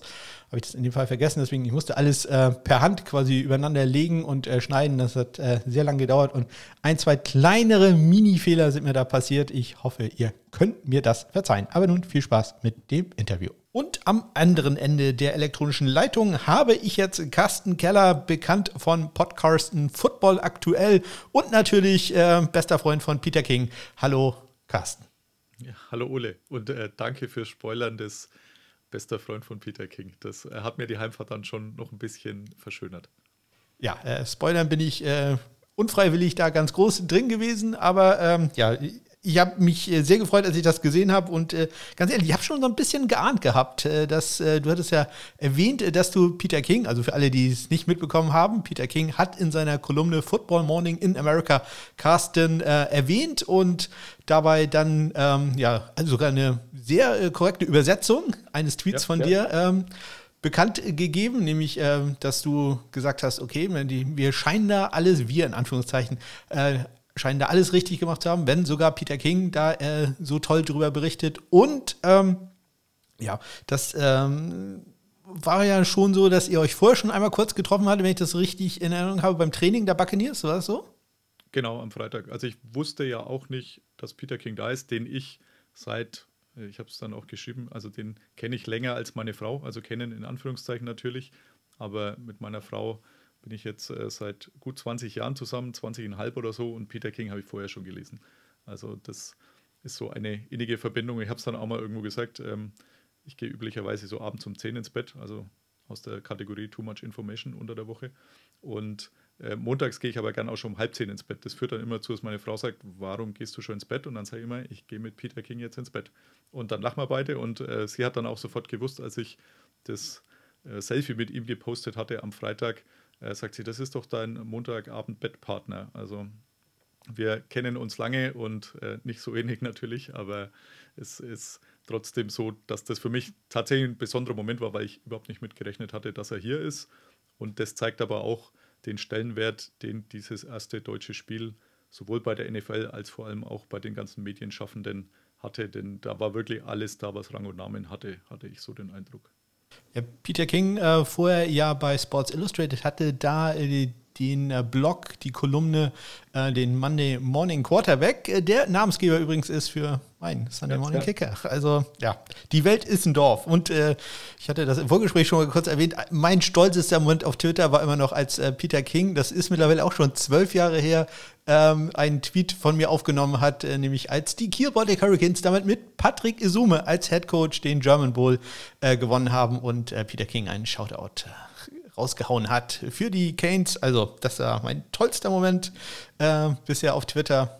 Äh, kommen hoffentlich noch andere dabei. Kommen wir zurück zum Spiel in äh, München, weil du hast die Anreise jetzt ja nicht ganz so weit gehabt. Du äh, lebst im schönen Frankenland. Äh, das soll angeblich gar nicht so weit weg sein von München. Wann, wann genau bist du hin? Also ich war unter der Woche jetzt oder in dieser Woche genau dreimal dort. Ich war von Dienstag auf Mittwoch. Dienstag war so ein Flag-Football-Turnier, so ein Schülerturnier das die NFL mit unterstützt hatte, wo auch sehr viele Größen da waren, also Sebastian Vollmer, Markus Kuhn, Willi McGuinness wurde hergeschickt, alle sehr offen, Kasim Edebali war super Geschichte, war auch überschaubar. Am Mittwoch früh war dann noch ein Munich Ravens ähm, Pressegespräch-Event, für die ich beim Huddle jetzt dann zuständig bin. Habe ich auch noch mitgenommen, dann bin ich wieder heimgefahren, da war ich mit dem Zug, auch am Freitag dann, da bin ich tatsächlich nur für den einen Tag mit dem Zug runtergefahren mittlerweile der ICE Sprinter, wenn er pünktlich ist. Und das war er überraschenderweise in drei von vier Fahrten an diesen beiden Tagen, beziehungsweise an diesen beiden Blöcken. Dann fährt er in einer Stunde von Nürnberg nach München. Sehr, wirklich sehr, sehr gut, ohne Halt, beziehungsweise einmal in Ingolstadt. Und bin aber dann gestern mit dem Auto angefahren, denn wollte ein bisschen flexibler sein, was sich dann auch wirklich ausgezahlt hat. Und bin äh, so gegen 10 dann in München gewesen, wo die Footballerei ein kleines Tailgating in Anführungszeichen veranstaltet hat und Bier ihres Sponsors herbeigeschafft hatte. Und da war so ein kleines Fan-Treffen mit ja, zwischen 10 und 30 Fans. die dann da so durchgehend vor Ort waren. Und das war so mein erstes Ziel und es hat auch gut geklappt. Also war dann pünktlich um 10 tatsächlich dann auch in München Freimann. Das ist so zwei U-Bahn-Stationen vor dem Stadion. Also das war tatsächlich schon sehr gut. Also diese Geschichte, weil das hatte so ein bisschen auch so einen Klassentreffen-Charakter, wie überhaupt dieser ganze Tag so einen Klassentreffen-Charakter hatte. Also man hat so viele Leute gesehen. Also Martin Pfanner hat mir vorhin auch eine Sprachnachricht geschickt, die ich bei mir im Podcasten, Folge 100, passenderweise Jubiläumsfolge zu diesem Spiel mit Einbau, der das genauso auch gesagt hat. Ja. Man hat so viele Leute getroffen, die man sonst nur als Twitter-Handle kennt, vielleicht verschwommene Bilder, aber da konnte man auch mal die Hände schütteln. Also ich habe Martin Pfanner schon einmal getroffen, das war äh, beim Super Bowl damals in Atlanta. Da kannten wir uns jetzt noch nicht. Also ich wusste, wie er heißt. Das war dann schon alles. Er wusste, glaube ich, nicht, wie ich heiße. Und wir haben uns da mehr oder weniger immer so von ferne gesehen. Aber das äh, war jetzt dann diesmal anders. Und alle, die da waren, sind mit glücklichen Gesichtern rumgelaufen, egal wie gestresst sie waren. Also Christoph Domisch kam rein, der war sicher im Vollstress, aber auch der hatte so ein zufriedenes Lächeln im Gesicht wie alle anderen, die rumgelaufen sind. Das war so für mich so das Highlight. A, diese ganz vielen Bekannten, die man entweder wieder trifft oder vielleicht auch zum ersten Mal trifft oder zum ersten Mal live sieht, wie Peter King zwei Tage vorher. Und vor allem, dass alle sich schon so ein bisschen der Tragweite bewusst waren, dass das schon ein historisches Spiel ist oder ein historischer Moment jetzt zumindest für die NFL in Deutschland. Ähm, ja, dann geht's rein ins Stadion. Wie hat das geklappt bei dir? Ich habe gehört, äh, eine oder der größte Kritikpunkt, den man wahrscheinlich hatte, neben äh, zu wenig Bierständen, beziehungsweise Catering allgemein, ähm, dass der Einlass sehr lange gedauert hat. War, war das bei dir auch so? Ja, bei uns war es zum Glück nicht so. Das lag daran, wir wollten dann eigentlich von diesem Footballerei-Event mit der U-Bahn rausfahren, sind zur U-Bahn-Station, die 50 Meter weg war. Dann kam die erste U-Bahn und es, uns wurde schon berichtet, dass die alle recht voll sind, die rausfahren, die U-Bahnen. Und ja, also wir waren zu zweit, da war keine Chance, in diese U-Bahn zu kommen. Und nachdem die halt im 10-Minuten-Takt fahren, haben wir gesagt, gut, dann nehmen wir dann doch mal Auto, lassen es nicht da stehen, sind dann nördlich zu einer U-Bahn-Station vom Stadion und da war es dann gar kein Problem, da war es überschaubar. War dann so, dass wir um dreiviertel zwölf ungefähr dort waren. War alles richtig, richtig voll. Es waren ja noch fast vier Stunden bis Spielbeginn. Aber dieser riesige Eventbereich, den man da hingestellt hatte, mit den, ja, wenn man schon mal irgendwo in London oder so war in früheren Jahren oder äh, bei größeren Spielen drüben, diese Wurfspielchen, Wide Receiver Challenge, ähnliches, wo man so ein bisschen mitmachen kann. Natürlich sehr viel Merchandising-Stände und noch längere Schlangen. Also gefühlt von den 68.000 Zuschauern waren da schon 50.000 vier Stunden vorher da und waren verteilt auf diese Eventflächen. Also das war beeindruckend. Wir sind aber dann gleich rein. Bei uns war das tatsächlich noch gar kein Problem. Da standen schon etliche an, obwohl die offizielle Stadionöffnung, glaube ich, erst dann 45 Minuten später war. Also da hat man schon gesehen, dass schon durchaus Schlangen da sind. Wir durften natürlich den Medieneingang nehmen, deswegen ging das ohne Probleme. Und mir wurde dann aber tatsächlich auch von mehreren berichtet, dass das ein Problem war. Äh, Nico Fanzelo, der ja auch beim Huddle ist, der hatte eine reguläre Karte oder eine reguläre VIP-Karte. Und selbst das hat nicht hingehaut, dass die da zügig rein durften, sondern es war dann schon sehr viel Gedränge und für ja, so eine Veranstaltung anscheinend dann der Part zumindest ein bisschen schwierig, ja. Also man äh, muss sich da ein bisschen drüber wundern. Dann, ich denke, Bayern München, die haben auch ab und zu mal ausverkauftes Haus. Ja, also das ja. sollte die eigentlich nicht überraschen, äh, wenn da plötzlich knapp 70.000 Menschen vor der Tür stehen. Und ähm, also ich habe von manchen gehört, die fast eine Stunde warten mussten, bis sie da, da durch waren. Und am Ende so Sicherheitskontrollen gab es dann wohl auch nicht mehr. So jeder Vierte wurde nochmal kontrolliert, ob der ein Ticket hat. Aber ja, scheint ja alles geklappt zu haben. Also trotzdem, ich denke, das ist eine Sache, die man dann wahrscheinlich nächstes Jahr dann ja in, in Frankfurt und vielleicht auch München ja dann zusammen äh, ein bisschen verändern sollte. Ja, du kommst rein ins äh, Stadion, wunderschön, muss, muss man ja sagen. Also die ähm, Linien und das alles, also ich, ich fand es jetzt ja, vom Fernseher, äh, sah es sehr gut aus. Man hat schon gesehen, der Rasen, mh, hm, nicht die allerbeste Qualität, zumindest nicht für Footballer, glaube ich, äh, so perfekt äh, geeignet. Ähm, du hast dich dann natürlich sofort darauf konzentriert, äh, welche Spieler sich als erstes aufgewärmt haben. Und natürlich hast du da äh, Ryan Zuckup und Jason Myers gesehen. Hast du dich ein bisschen auf die konzentriert oder hast du gesagt, ach, die äh, können jetzt hier zwei Stunden da rumkicken, das interessiert ohnehin keinen? Also wie man es von mir kennt, bin ich zuerst zum Essen gegangen. Also das war mal erste Anlaufstation. Dann, wie gesagt, viele Hände geschüttelt, mit vielen kurz unterhalten.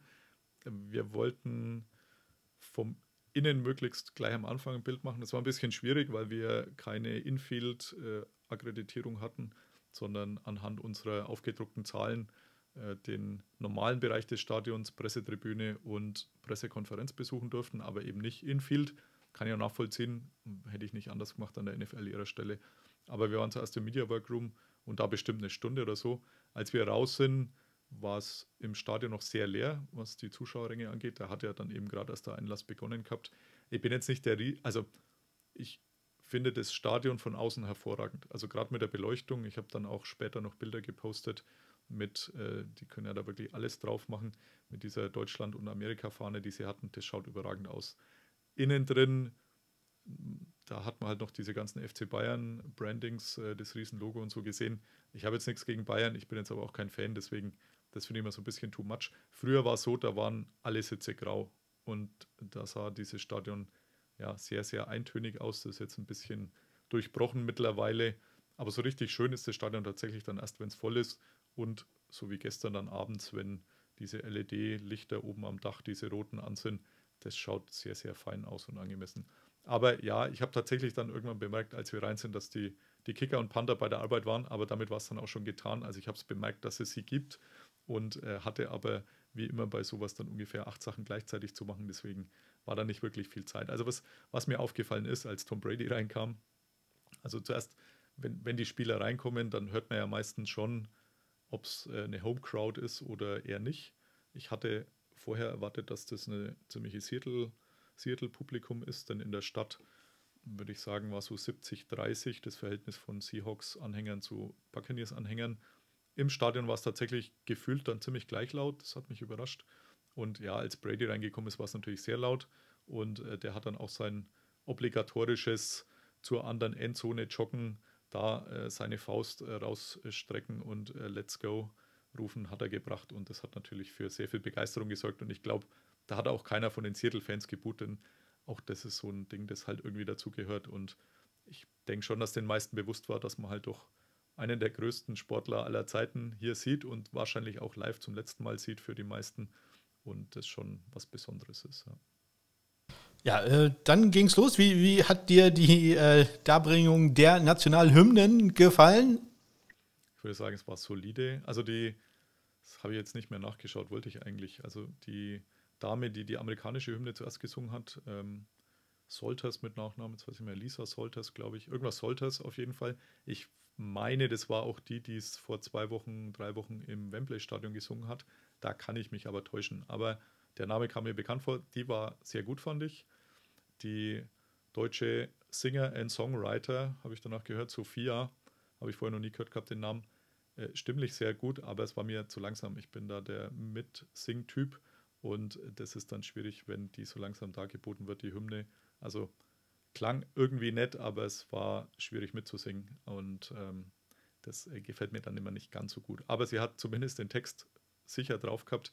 Ich habe ähm, nach der amerikanischen Hymne dann gleich mal den Blick nach oben gewandt und äh, gewartet, ob denn irgendwelche Jets drüber donnern oder irgendwelche anderen Flugzeuge. Also ich habe tatsächlich schon einige Überflüge sehen dürfen bei der NFL, sowohl in London als auch in Amerika selbst. War immer ein Erlebnis. Äh, in Tampa mal so ein riesiger Transporter gefühlt in Zeitlupe drüber geflogen. Genauso sind aber auch schon Jets mit äh, Überschallgeschwindigkeit dann drüber gedonnert, äh, als es einen riesen Knall gab. Diesmal, ich habe ja im Vorfeld gehört bei äh, Kutsche, dass sich die NFL wohl um eine Überfluggenehmigung bemüht hat. Das braucht man hierzulande, das wusste ich.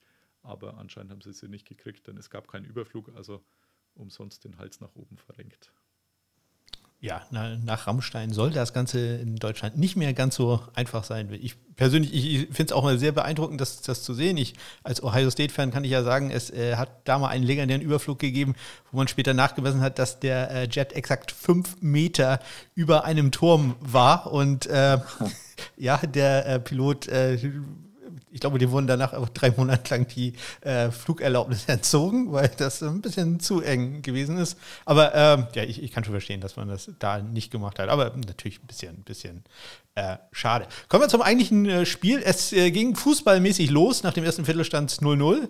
Ja, ähm, ja. Äh, der Stimmung hat es, glaube ich, äh, erstmal keinen Abbruch getan, oder? Nee, die war von Anfang an gut, die Stimmung. Es äh, war vorm Spiel war mal Rachel Bonetta, die ich auch sehr gut finde, glaube, die ist jetzt beim NFL Network und Björn Werner, die da so ein bisschen Cheerleader gespielt haben. Also Björn Werner, das äh, so ziemlich aus ihr rausgegangen ist und solche Geschichten sind wirklich auch gerne angenommen worden.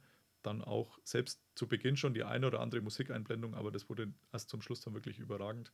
Ansonsten war das Spiel ja eher ein gemächlicher Auftakt. Äh, das 0 zu 0, du hast ja schon erwähnt, war auch so okay. Was schnell aufgefallen ist, war der Platz, das haben wir ja gerade vorhin schon mal kurz angerissen. Der war wohl sehr tief und damit kamen die Spieler beider Mannschaften nicht so richtig zurecht. Also sind viele ausgerutscht. Ähm, in einer Situation wäre es mal sicher ein Sack gewesen. Da hatte Gino Smith dann einfach Glück, dass er mit einer kleinen Körpertäuschung es geschafft hat, dass äh, der Verteidiger wirklich weggerutscht ist und zu Boden ging. Das wäre, glaube ich, beim Kunstrasenplatz oder beim anderen Belag dann durchaus anders gewesen. Ich, angeblich wurde der gewässert, ich weiß nicht. Also früh war es sehr neblig, als ich nach München gefahren bin, sehr ja, feuchtigkeitslastig.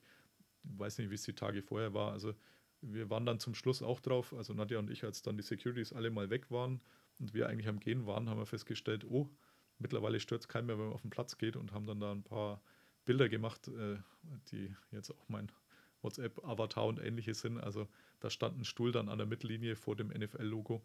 Und es war tatsächlich schon so, dass der sehr tief und jetzt nicht matschig war, aber man hat schon gemerkt, dass man da so ein bisschen einsinkt. Und ich glaube, wenn man da nur Nocken anhat und keine richtigen Stollen, wie das in der NFL dann eben normal üblich ist, dass das relativ schnell geht, dass man da wegrutscht. Ja. Ist auch ein Problem, was man äh, am Anfang bei den London-Spielen hatte. Und es hat ein paar Jahre gedauert, bis man da tatsächlich den Rasen quasi äh, so präpariert hatte, ähm, dass der dann halt auch für Footballer geeignet ist. Man, die sind ja das sind Fußballrasen. Ne? Da, wenn da ein Spieler 85 Kilo wiegt, dann ist der schon sehr schwer.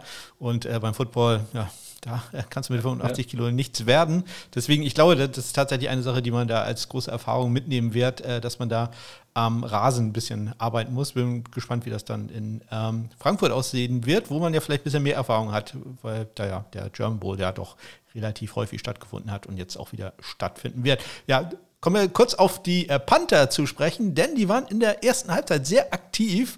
Äh, wir haben insgesamt sieben Punts in diesem Spiel gesehen, alle in der ersten Halbzeit. Also wir haben in der zweiten Halbzeit keinen einzigen Punt mehr gesehen. Das fällt mir jetzt auch gerade auf, wo wir miteinander äh, sprechen. Ähm, äh, das war so fast die ersten Highlights. Ich hatte kurz getwittert, auch Panther bisher MVP, denn wir haben ein paar richtig schöne Punts gesehen. Wurde das vom Publikum auch honoriert? Also ich denke mir, Deutschland, Kicking Game muss doch eigentlich voll abgehen. also, also, ich habe jetzt gerade überlegt, ob da schon Musikeinblendungen waren. Wahrscheinlich nicht. Aber nee, es wurde äh, tatsächlich so hingenommen und äh, der eine oder andere war ja tatsächlich, wie du sagst, auch für den Laien gut erkennbar, dass das schon ein Spitzenpunt war. Äh, mich hätte interessiert, es gab eine Situation, ähm, da hatte Sakop, Sakop hatte sein Field schon vergeben. Also das äh, war ja doch jetzt auch nicht direkt um die Ecke. Ich glaube 52 Yards, korrigiere mich. Ja. Also der Versuch war aus meiner Sicht ungefähr äh, drei Meter zu kurz ungefähr. Also da drei Meter vor dem Gestänge fiel er schon zu Boden. Äh, also hätte er locker noch etliche, etliche Meter gebraucht, dass auch die Höhe gereicht hätte. Ähm, es hieß dann erst rechts vorbei, also vielleicht wäre er auch rechts vorbei, habe ich auch getwittert. Also er war auf jeden Fall zu kurz und möglicherweise auch etwas zu weit rechts. Und es gab dann ein, zwei Drives äh, von Seattle später, eine Situation, wo sie, ich meine, an der Temper 39 waren ungefähr. Und bei vierten Versuch, und dann war eine kurze Diskussion, ob man den vierten und fünf was, glaube ich, ausspielt oder ähm, ob man dann puntet. Wo ich mir gedacht habe, naja, äh, 39 plus 17, dann sind wir bei 56. Das ist tatsächlich ein weites Field Goal. Aber Meyers hat ja jetzt so ein bisschen schon ein Bein. Äh, da hätte ich jetzt eher erwartet, die Diskussion, ob man nicht für ein Field Goal geht. Ich habe zufällig stand da Mark Enzocha neben mir, ähm, der vorher irgendwie vorm Spiel unten zugegen war und äh, unsere Plätze waren tatsächlich fast an der 50-Yard-Linie, überragend und neben uns war der Gang, wo dann irgendwelche Wips rauf und runter sind, die ich alle nicht erkannt habe. Aber Mark Enzocha hatte ich erkannt. Nachdem der neben mir stand, habe ich gesagt, äh, bitte mal kurz eine Expertenmeinung, warum verweigert man das Field Goal hier? Sagt er, naja, er versteht er jetzt schon, weil zum einen, Sackab hat ja auch schon aus kürzerer Distanz vergeben und äh, lieber pinnt man dann den Gegner doch hinten an der eigenen Endzone fest. Also er wäre jetzt auch das Team pro Punt gewesen. Wie hast du das gesehen? Ich, ich war in dem Fall auch tatsächlich äh, pro Punt, ganz einfach, weil ich äh, die gleiche Argumentation hätte. Man hat gesehen, was Suckup gerade gemacht hat. Ähm, man hat dann später gesehen, dass es vollkommen falsch war, denn, Jason Myers hat ja einen 55 Yard Field Goal geschossen äh, zu einem ja, Zeitpunkt, wo allerdings dann man auch äh, schon hinten lag, äh, 14 zu 0 hinten lag, sprich man, man brauchte unbedingt Punkte. Und äh, wenn man da gesehen hat, dass er ein 55 Yard Field Goal, äh, welches auch aus 62, 63 Yards ohne Probleme drin gewesen wäre. Also sehr beeindruckender Kick. Bisschen eng rechts, aber egal. Äh, von der Länge her war das sehr beeindruckend. Dann, glaube ich, hat man auch das Field Goal eher genommen. Ich glaube, in dem Moment war man noch ein bisschen in den Zwängen der Taktik äh, gefangen. Also in dem Moment habe ich auch ähm, verstanden, dass man da puntet. Ähm, die Analytic-Guys äh, werden uns da wahrscheinlich sagen, ah, nee, das kann man nicht machen in so einer Situation, da muss man dafür gehen. Aber nee, in dem Moment habe ich auch gedacht, nee, da, da pantet man ja. Und man hat mit Michael Dixon halt auch einen, der das äh, richtig, richtig gut kann, der unter anderem ja auch einen 68 Yard Punt in diesem Spiel hatte, der out of bounds ging an der 4-Yard-Linie. Ja, also ein sehr super schöner Punt, der erst ins Ausgegangen ist, dann wieder in die Endzone reingegangen ist, ja, aber ja. Schiedsrichter hat zum Glück gesehen, dass er im Aus war. Also deswegen, also da kann ich schon mitleben. Es ist äh, ähm, da dann, glaube ich, die richtige Entscheidung gewesen. Ich, Im Endeffekt kickt man sich dann natürlich selber, wenn man weiß, äh, Myers hätte auch da ein, was wäre es, 57 Yard Field Goal wahrscheinlich ohne Probleme, zumindest von der Distanz her, treffen können. Ganz, der hatte wahrscheinlich das bessere Schuhwerk an als, als Zuckup. Das, äh das wäre jetzt noch so die Überlegung gewesen, weil wir gedacht haben, na gut, es sind jetzt alle schon rumgerutscht. Also so das Standbein aufsetzen ist wahrscheinlich bei dem Belag tatsächlich schwierig und macht dann halt deine Punts, äh, deine Punts, deine Field Goal Versuche wahrscheinlich automatisch ein bisschen kürzer, weil du halt nicht so reinstemmen kannst. Deswegen habe ich gedacht, gut, von dem her kann ich es mitgehen oder verstehe ich es ähm, dann auch, dass halt vielleicht der tiefe Boden da schon auch eine Rolle gespielt hatte.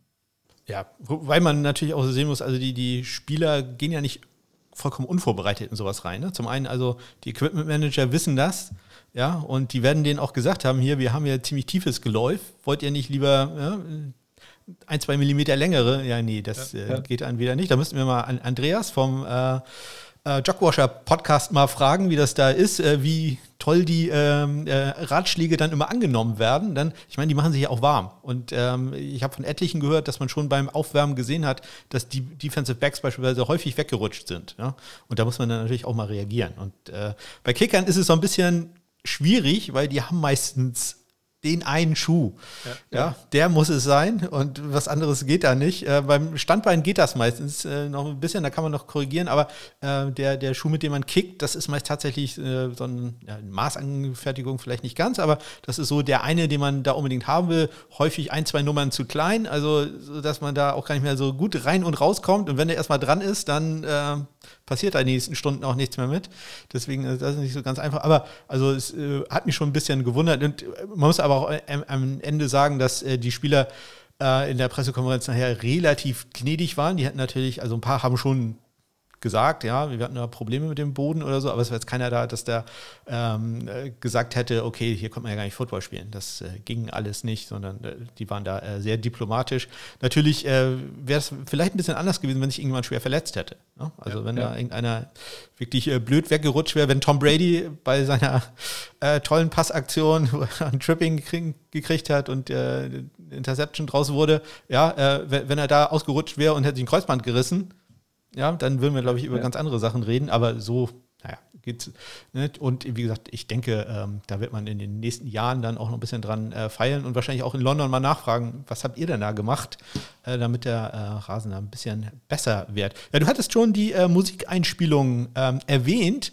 Ich sag mal, ähm, so ab vierten Viertel hat das auch der ähm, geneigte Fernsehzuschauer mitbekommen, der wie ich auf der Couch saß ähm, dass da doch äh, sehr viel Musik ähm, abgespielt wurde. Äh, irgendwann zu viel Musik? Nee, gar nicht. Also ich glaube, es war jetzt nicht so, dass das Spiel tatsächlich voll entschieden war. Es war ja dann schon spannend. Es war das Spiel eigentlich auch nicht so eng, wie dann das Endergebnis war. Also ich habe da mal gewitzelt, Tom Brady hat wahrscheinlich von der NFL die Vorgabe gekriegt, sie dürfen das Spiel dann nicht zu sehr dominieren in der zweiten Hälfte. Hat dann mit äh, der Aktion eben, die du angesprochen hattest, also als man wieder auf die blödsinnige Idee gekommen ist, ihn als Passfänger für einen Pass von Leonard Fournette einzusetzen. Ähm, ist der da zu Boden gegangen, es war eine Interception und dann ja auch noch eine Interception er selbst geworfen, wo ich mich so live gefragt habe, wen er jetzt da eigentlich anwerfen wollte, weil ich habe da eigentlich gefühlt äh, um 10 Meter um den äh, abfangenden Spieler da niemand gesehen, der, der da als Passempfänger von Tampa Bay in Frage gekommen wäre. Hat aber so ein bisschen Wiederholung gefehlt. Also es ist tatsächlich keine Wiederholung gelaufen, also weder auf den zwei Anzeigetafeln, was ein bisschen ungewöhnlich war, und es gab auch im Gegensatz zu London keine, keine Bildschirme für die schreibende Zunft. Also in London gibt es sowohl in Tottenham als auch in Wembley für immer zwei Plätze einen so einen kleinen äh, Bildschirm. In München war es so, da hatte man nur einen Lautsprecher, wo dann immer Down and Distance angesagt worden ist. Deswegen konnte ich das bei ein, zwei Szenen jetzt auch nicht so genau sagen. Habe auch einmal bei dem Fumble von Gino Smith, ähm, wo ich jetzt live gesagt hätte, oh, ich denke, der ist down by contact, äh, mit, mit, dem Bein bestimmt schon am Boden gewesen. Habe ich dann mal die Twitter-Community gefragt, wo dann sofort kam, nee, nee, ist wirklich ein Fumble. Der Ball ist früh genug freigeschlagen worden. Habe jetzt mittlerweile dann auch nochmal angeschaut. Also tatsächlich, aber sowas siehst du dann live einfach nicht. Und wenn dann keine Wiederholung kommt, ist es so ein bisschen schwierig, das zu bewerten. Aber im vierten Viertel hat man dann auch gemerkt, ich, mir ging es dann auch so, also es es wird einem dann schon bewusst, dass dieses Spiel ja auch nur vier Viertel hat, dass auch die schönste Zeit mal zu Ende gehen muss. Und dann wurden auch die ganzen ja, Stadionklassiker ausgepackt. Äh, ich habe Matthias Gindorf auch gesprochen nach dem Spiel von beimfootball.de, äh, der auch gesagt hat, naja, es haben sich ja so ein paar Lieder etabliert die letzten Jahre, äh, gerade so in London, wo man weiß, äh, da zieht das Publikum voll mit. Also äh, es kam Sweet Caroline, es kam ähm, Journey, es kam äh, Country Roads, das war dann das, was für am meisten Aufsehen gesorgt hat. Und ja, tatsächlich Gänsehautstimmung. Also da waren Lichter dann, jeder hat sein Handylicht irgendwie angehabt und äh, gefühlt alle 68.000 haben Country Roads mitgesungen. Das war dann eben gerade da, als das Spiel dann auch am Enden war. Und äh, gibt auch einen schönen Tweet von Sarah Walsh von ESPN, die auf dem Feld steht und ganz ungläubig sagt so, äh, das Spiel ist aus, aber es geht einfach keiner und hier singen alle Leute mit. Es ist wie die größte Karaoke-Bar. Dann Jamie Erdal kam noch, da, kam noch dazu, die auch für ESPN dort im Einsatz war. Die hat dann selber lautstark im Hintergrund mitgesungen. Also sehr, sehr schöne Szenen und äh, das war auch auf den Rängen so, glaube ich. Also, wie du sagst, da ist dann Football vielleicht auch so ein bisschen zur Nebensache verkommen. Also, es, es war klar, ähm, also zumindest für den geneigten Football-Betrachter, mir war klar, dass die Buccaneers ich habe dann auch geschrieben, die Erfahrung von 45 Jahren Tom Brady, der halt die Uhr dann runterspielt. Also Pete Carroll hat in der Pressekonferenz gesagt, das hat ihn so ein bisschen geärgert, dass sie dann nicht in der Lage waren, den Ball nochmal zurückzubekommen, sondern dass einfach halt kein Stopp drin war, sondern die Bucks dann noch ein paar First Downs gemacht haben, was dann gereicht hat, dass halt letztendlich die Uhr runterspielen konnten. Und mir war klar, dass das so ist, aber da war tatsächlich der Fokus dann fast mehr auf alle Leute finden es genial und jetzt weniger auf dem Spiel. Also kann man gut oder schlecht finden. Ich glaube, im Stadion haben es alle gut gefunden. Ich glaube, da war keiner, der gesagt hat, aber Mann, das Spiel läuft doch noch. Ja, das Spiel ist auch noch gelaufen. Ich glaube, wenn noch was passiert wäre, hätte auch jeder aufgepasst. Aber so ein Abknien ist jetzt auch nicht die spannendste aller Aktionen beim Football. Deswegen fand ich es trotzdem nicht unpassend. Ja, was machen wir jetzt aus diesem ersten regulären NFL-Spiel in Deutschland? War es ähm, ein äh, Footballspiel mit Party oder war es einfach nur eine Party mit etwas Football zwischendurch. Also vielleicht sogar letzteres, was aber halt daran lag, ich glaube, es ging halt vielen Leuten wie mir, die seit Jahren auf so ein Spiel in Deutschland hinfiebern. Ich hatte mal, ich glaube, das war 2016, für meine Seite damals so eine, die NFL in Deutschland demnächst Fragezeichen, äh, Umfrage gemacht. Äh, meine zwei österreichischen Let's Talk Football Podcast, der leider mittlerweile nicht mehr existiert, ähm, Benze und Lukas, äh, Benze und Philipp hatten damals gesagt, nee, die nächsten Jahre passiert da gar nichts. Also da war so die, die sehen wir die nächsten drei Jahre ins Spiel. Es waren die einzigen, die gesagt haben, nee, alle anderen, Roman Motzkus und Co., auch ich war mir sicher, das geht wesentlich schneller. Es hat jetzt letztendlich seitdem dann nochmal drei Jahre länger gedauert und da ging es halt vielen so. Die Zeit des Loses entweder infiziert wurden mit Football oder wie wir jetzt hat schon ewig Football-Fans sind und das irgendwie auch so herbeigesehnt haben, und deswegen, glaube ich, war diesmal das schon auch sehr viel Party. Man hat ja gesehen, wie das in London ist. Ähm, ich war da im ersten Jahr nicht, 2007, aber ab 2008 quasi regelmäßig, fast jedes Jahr, also elfmal mittlerweile. Und da ist dieser Partycharakter immer weniger geworden. Also ich habe am Freitag Neil Reynolds getroffen, das ist ja so der britische, weiß ich nicht genau, der britische Christoph Domisch, also das Aushängeschild des der NFL in England ist Neil Reynolds. Und äh, habe den gefragt, dann so, so mit so einem Augenzwinkern auch, ob er da ist, um hier zu schauen, dass das auch alles richtig läuft und ob das so gut läuft wie in London. Und äh, so gerade eventmäßig, dann hat er gesagt, naja, bei uns war das ja am Anfang auch so. Da hat er auch immer diese, ja, diese hm, Events moderiert, also sehr viele, wenn dann samstags die Regent Street gesperrt wurde, war da eine Bühne, dann kamen Spieler, dann kam Roger Goodell und das hat er immer moderiert. Und dann hat er gesagt, na gut, das braucht man halt irgendwann auch nicht mehr. Also da will man sicher gehen, dass das auch in aller Munde ist. Ich glaube, wenn man die Party weglässt, dann ist es vielleicht heute auch nicht in allen Nachrichten äh, so der Fall, wie es jetzt doch sehr groß auch gefeatured wurde. Und deswegen glaube ich, macht man das schon bewusst am Anfang so. Mein Chefredakteur hat auch gesagt, das läuft wie bei den American Bowls Anfang der 90er in Berlin, beziehungsweise eben wie in London. Man buttert am Anfang richtig Ressourcen rein und irgendwann wird das Ding Selbstläufer und dann ist der Fokus sicher nicht mehr auf Party. Also ich glaube, wer jetzt nach äh, London geflogen ist, also zumindest ich war ja beim Jaguars-Spiel im Wembley-Stadion, also wer jetzt nur wegen der Party und dem Event da war und sich darauf verlassen hat, dass die NFL das macht, der ist wahrscheinlich enttäuscht worden, weil es war außenrum nicht viel, es gab ein paar Stände, was zu kaufen. Äh, das Spiel war sehr professionell dargeboten. Auch da gab es äh, Country Roads und ähnliches, aber es war jetzt bei Weitem nicht so, ja, eventlastig, klingt jetzt ein bisschen negativ oder viel negativer, wie ich es empfunden habe, aber es war bei Weitem der Fokus nicht so auf Football Party anstatt nur auf Football, ja. Ähm, dass dieses Spiel nach äh, Deutschland gekommen ist, hat auch damit natürlich zu tun, dass äh, American Football seit 2015, nach, seitdem Pro7, seit 1 Pro7 die ähm, Rechte übernommen hat am äh, American Football und das im Free TV zeigt. Das ähm, wurde, sagen wir, von manchen Sendergestalten etwas ähm, stark ausgeschlachtet, möchte ich sagen.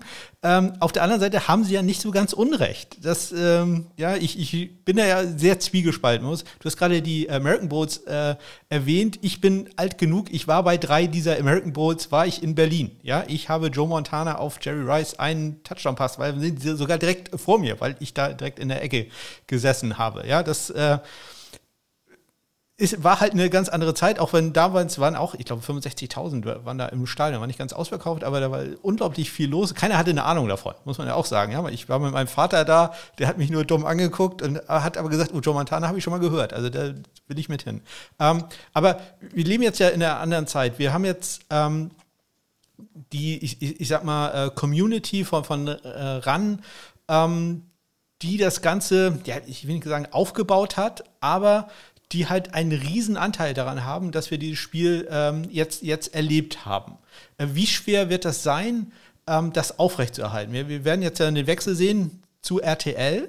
Wir haben keine Ahnung, wer da jetzt hingeht. Kann natürlich auch sein, die machen eins zu eins Kopie und nennen das Ganze, keine Ahnung, ich weiß nicht, wie heißt die RTL-Sportsendung? Weiß ich nicht, RTL NFL. RTL, äh, NFL, ja, ich, war mal als Hashtag angedacht bei Twitter. Äh, ich, ich weiß nicht, da würde ich die Marketingabteilung nochmal drüber gucken lassen. Ja. Aber ja. Ähm, meinst du, das wird sich ändern oder, oder wird das so bleiben? Also sagen wir, wird diese Art des Umgangs mit, mit American Football äh, so, so bleiben?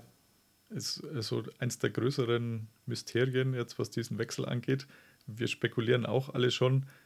Es hieß ja dann auch irgendwann mal angeblich, hätte die NFL Deutschland, äh, die jetzt äh, seit, weiß ich nicht, ein, zwei Jahren am Wackeln ist, da so ein bisschen auch geäußert, äh, dass ihnen, also ihnen in diesem Fall der Liga, das so ein bisschen zu viel Personenkult gewesen wäre. Wenn es denn so ist, dann kann das eigentlich nur in Richtung Football Bromance zielen, glaube ich. Oder vielleicht noch Christoph Ikedomisch, der aber von Anfang an ähm, so ein bisschen das Aushängeschild war. Das hat man auch gestern wieder gesehen. Der war dann noch im Innenraum vom Stadion, musste noch gefühlt für 1000 Selfies posieren, Autogramme schreiben. Also da ist natürlich ein Personenkult. Für ihn hätte es mir so ein bisschen leid, wenn so wäre. Bei anderen habe ich eher so das Gefühl, äh, da ist schon auch so groß das Geldverdienen mit, mit im Vordergrund, äh, was die ganzen Aktionen und ähnliches angeht. Wenn das eine Rolle gespielt hat, dann dürfte es eigentlich keine 1 zu 1 Kopie geben, denn ich denke, dann hätte man das RTL auch so mitgeteilt, dass das Konzept vielleicht doch ein bisschen anderes werden soll. RTL ist jetzt, glaube ich, doch auch trotzdem so ein Event-Sender eher. Deswegen bin ich da sehr gespannt. Es werden sicher ein paar mitgehen, Klammer auf müssen, Klammer zu, dass man nicht ganz bei Null anfängt. habe auch das ein oder andere Gespräch ähm, gehabt am Wochenende. Also nicht äh, Bewerbungsgespräch, sondern wo wir uns natürlich darüber unterhalten haben, wie das wohl weitergeht. Mein Frank Buschmann ist halt schon bei RTL. Den könnte man womöglich dann dafür. Er hat ja auch schon angekündigt, dass er fußballmäßig kürzer treten wird. Dann äh, Florian Schmidt-Sommerfeld, der mit ihm ganz gut kann. Dann Carsten Spengemann war wohl schon für das ein oder andere Format äh, bei RTL unter Vertrag. Carsten kann sehr gut mit Roman. Also da gibt es schon viele, viele Möglichkeiten. Ich denke, was tatsächlich eben die spannende Frage ist, was passiert mit äh, Football Bromance, also denen, die da äh, so sehr im Rampenlicht stehen, sei es Patrick Isume oder auch Björn Werner eben. Wie funktioniert es da? Also da bin ich sehr, sehr gespannt und äh, habe aber auch null Infos. Also ich, ich habe keine Ahnung, wer sich da bei RTL drum kümmert bislang. Äh, man hat ja außer dieser einen Verlautbarung ganz am Anfang, dass man jetzt äh, sich freut, dass demnächst Football bei RTL läuft, wo man einen sehr großen Shitstorm geerntet hat und vielleicht dann auch deswegen etwas vorsichtiger geworden ist. Aber ansonsten habe ich zumindest nichts mitgekriegt. Ich glaube, das läuft halt alles hinter den Kulissen, aber seitdem war es da still und bin sehr, sehr gespannt, was man dann irgendwann mal, und ich denke, das wird ja vermutlich dann nach dem Super Bowl zeitnah mal passieren, was man da so alles verkündet, was äh, denn so angedacht ist. Was und wo vor allem.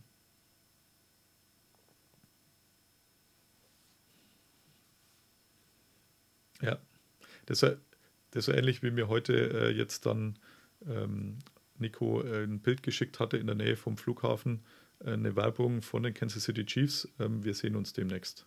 Also das äh, wäre jetzt eh auch die Spekulation gewesen, auf die wir uns alle so geeinigt hatten.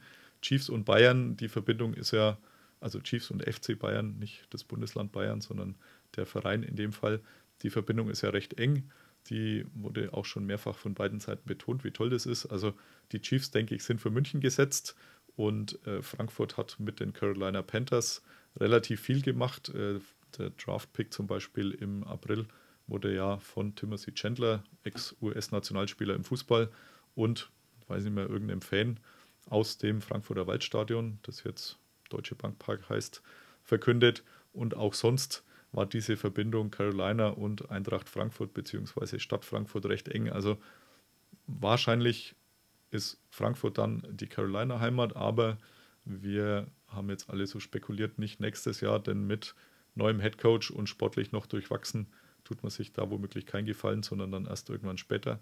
Und äh, die New England Patriots sind mit Düsseldorf relativ eng und also ich, wenn ich mich festlegen würde und äh, womöglich Geld setzen müsste und die Quote passen würde, würde ich sagen, wir sehen nächstes Jahr die Patriots in Frankfurt regulär und da deutet jetzt, glaube ich, relativ viel darauf hin, die Chiefs ähm, parallel in Anführungszeichen, also nicht am selben Wochenende, aber auch nächste Saison in München. Ja, wir gehen jetzt mal davon aus, dass wir im nächsten Jahr nur ein einziges Spiel haben werden in Frankfurt. Werden wir dich da dann äh, sehen können? Werden? Also, wenn es nach mir geht, natürlich. Ähm, der Hattel vergibt ja diese Akkreditierungen normalerweise so, wessen Team Heimrecht hat. Wenn es die Patriots werden, da gibt es natürlich auch jemanden, der für die Patriots zuständig ist beim Hattel, das bin nicht ich. Aber ja, ich hatte zum Glück auch dieses Jahr so ein bisschen mich äh, an der Schlange vorbeimogeln können, in Anführungszeichen, nachdem ich da relativ viel rund um die NFL schreibe und äh, mache beim Hattel. Und äh, ja, wenn nicht, ich wäre auch bereit zu zahlen. Also wir, ich weiß nicht, äh, die, Hattest du dich äh, auch in der virtuellen Warteschlange angestellt? Nein, ich äh, habe das zwar verfolgt, ich habe mich ganz kurz überlegt, ob ich das äh, mache, aber äh, nachdem ich da den ersten Tweet gesehen habe, äh, ich bin hier bei Position 68.000 oder so, da habe ich ach nee. Oh, es war ja gut. Also ich, ich war bei 200.000, was jetzt auch gut war, aber natürlich von vornherein äh, zum Scheitern verurteilt. Ähm, es gab zuvor mal die Diskussion bei Twitter, die ich tatsächlich auch recht interessant fand was würdest du denn bezahlen für so ein Ticket? Also wenn, wenn, wenn man mich fragen würde. Und dann habe ich tatsächlich bin ich auch ins Grübeln gekommen. Zum einen bin ich jetzt so ein bisschen versaut, weil ich halt die letzten paar Mal immer akkreditiert war. Aber dieses Spiel hätte ich mir jetzt auch nicht entgehen lassen wollen. Ich hätte vor dem Spiel oder also jetzt im Sommer, wie jemand gefragt hätte, ich gesagt, naja, so 250 Euro hätte ich schon bezahlt auf dem in Anführungszeichen freien Markt. Wäre zu wenig gewesen, wie sie jetzt rausgestellt hat. Ähm, Nico hatte sich eine VIP-Karte gekauft weil dieser Vorverkauf ja irgendwie schon vorher war und da konnte man dann halt sicher sein, dass man auch eine Karte kriegt, denn da war der Andrang bei weitem weniger. Und äh, er hat dann doch stolze 550 Euro bezahlt. Und vorher hätte ich gesagt, das wäre es mir jetzt wahrscheinlich nicht wert gewesen. Jetzt mit der Erfahrung gestern, wir haben es da auch nochmal diskutiert, äh, er hat auch gesagt, es, es ist nur Geld. das ist auch gern ein Spruch von mir, wenn irgendjemand rummeckert, dass äh, sein Schinkenpreis teurer wurde. Dann sage ich immer, ja, es ist ja nur Geld. Und das hätte ich jetzt tatsächlich auch so gesehen. Und er hat auch gesagt, es war jeden Cent wert. Und dieses ganze Paket, äh, wenn ich mir jetzt das so durch den Kopf gehen lasse, müsste ich jetzt auch nicht zögern, wenn mir jetzt dann einer gesagt hätte, pass auf, wir drehen nochmal die Uhr zurück, du weißt, du kriegst keine Akkreditierung, aber im August hast du die Möglichkeit für 550 Euro ein VIP-Ticket zu nehmen und ich hätte gewusst, wie toll das wird, dann hätte ich auch gesagt, ja, Mai, ist nur Geld, her damit.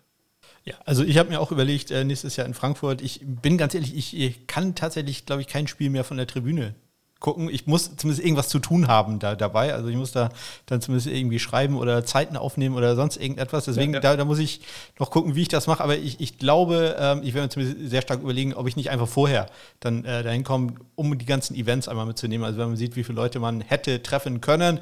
Ja, also ich muss dran denken, ich, ich habe hier noch äh, neun von meinen super schönen Bechern rumstehen, die müssen ja auch verkauft werden. Ne? Also, also da mache ich einen Stand auf, Stand auf, auf, auf, dem Römer und äh, verdicker die dann, weil ne, da ist irgendwas mit Football drauf, das geht weg. Das ist wie Biotech-Aktien Ende der 90er. Also da ja. muss nur irgendwas draufstehen mit Football und schon sind die weg. Also das werde ich mir zumindest äh, überlegen. Ich habe schon kurz mit meiner Frau gesprochen, die hat mir nur einen Vogel gezeigt.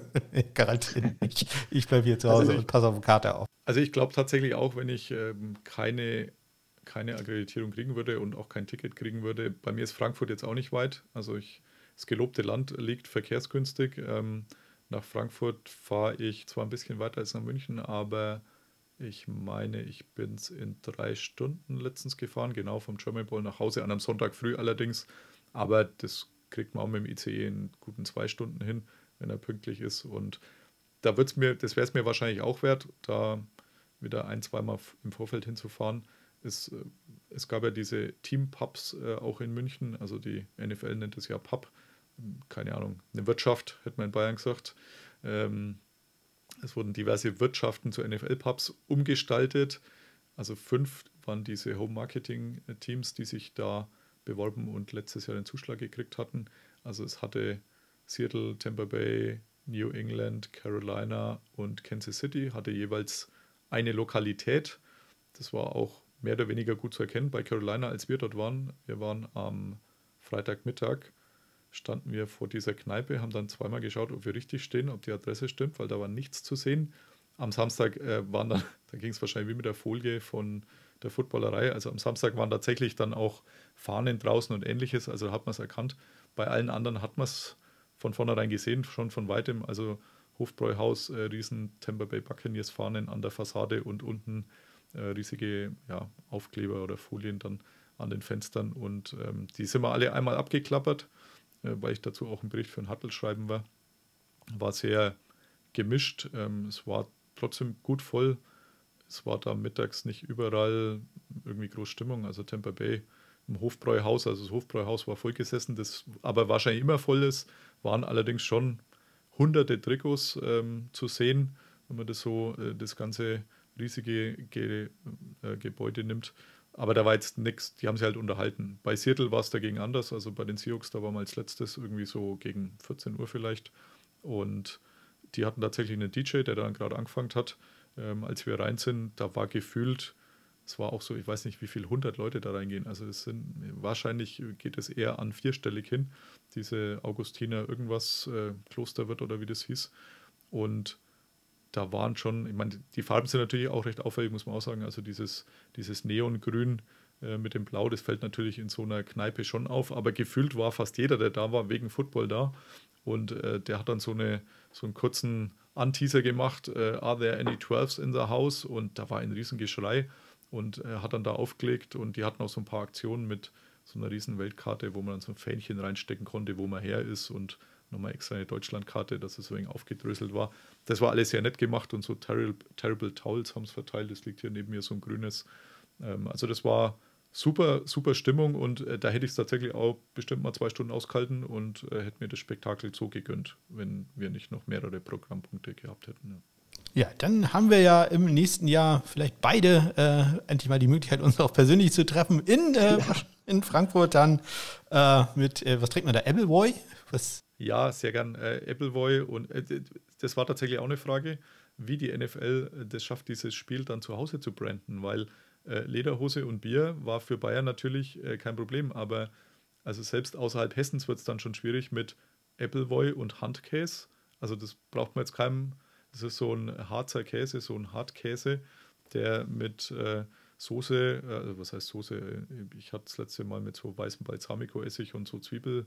Äh, Schmeckt sehr gut, also, aber das brauchst du dem Amerikaner jetzt nicht im Fernsehen erklären, was das ist. Oder das kannst du vielleicht einmal machen, aber so diese Iconic Shots äh, wie der Marienplatz im Hintergrund bei Good Morning Football oder solche Sachen, das geht natürlich in Frankfurt nicht. Also da kannst du ein paar Hochhäuser zeigen, aber das äh, lockt jetzt auch kein Amerikaner hinterm Ofen vor, weil Hochhäuser haben sie selber genug. Deswegen da bin ich sehr, sehr gespannt, wie man das präsentieren will, wenn man es wieder so groß aufziehen will, was das Ganze angeht, das drumherum wie jetzt in München. Ja, ja das äh, schauen wir uns dann an, äh, was da auf dem Römer dann los sein wird. Ich so viel andere, ich war bisher, glaube ich, zweimal in Frankfurt, deswegen ich kenne mich da jetzt nicht so äh, ganz aus. Ich weiß, der Römer, das aber wirklich sehr schön. Also das, das kann man sich da, glaube ich, angucken.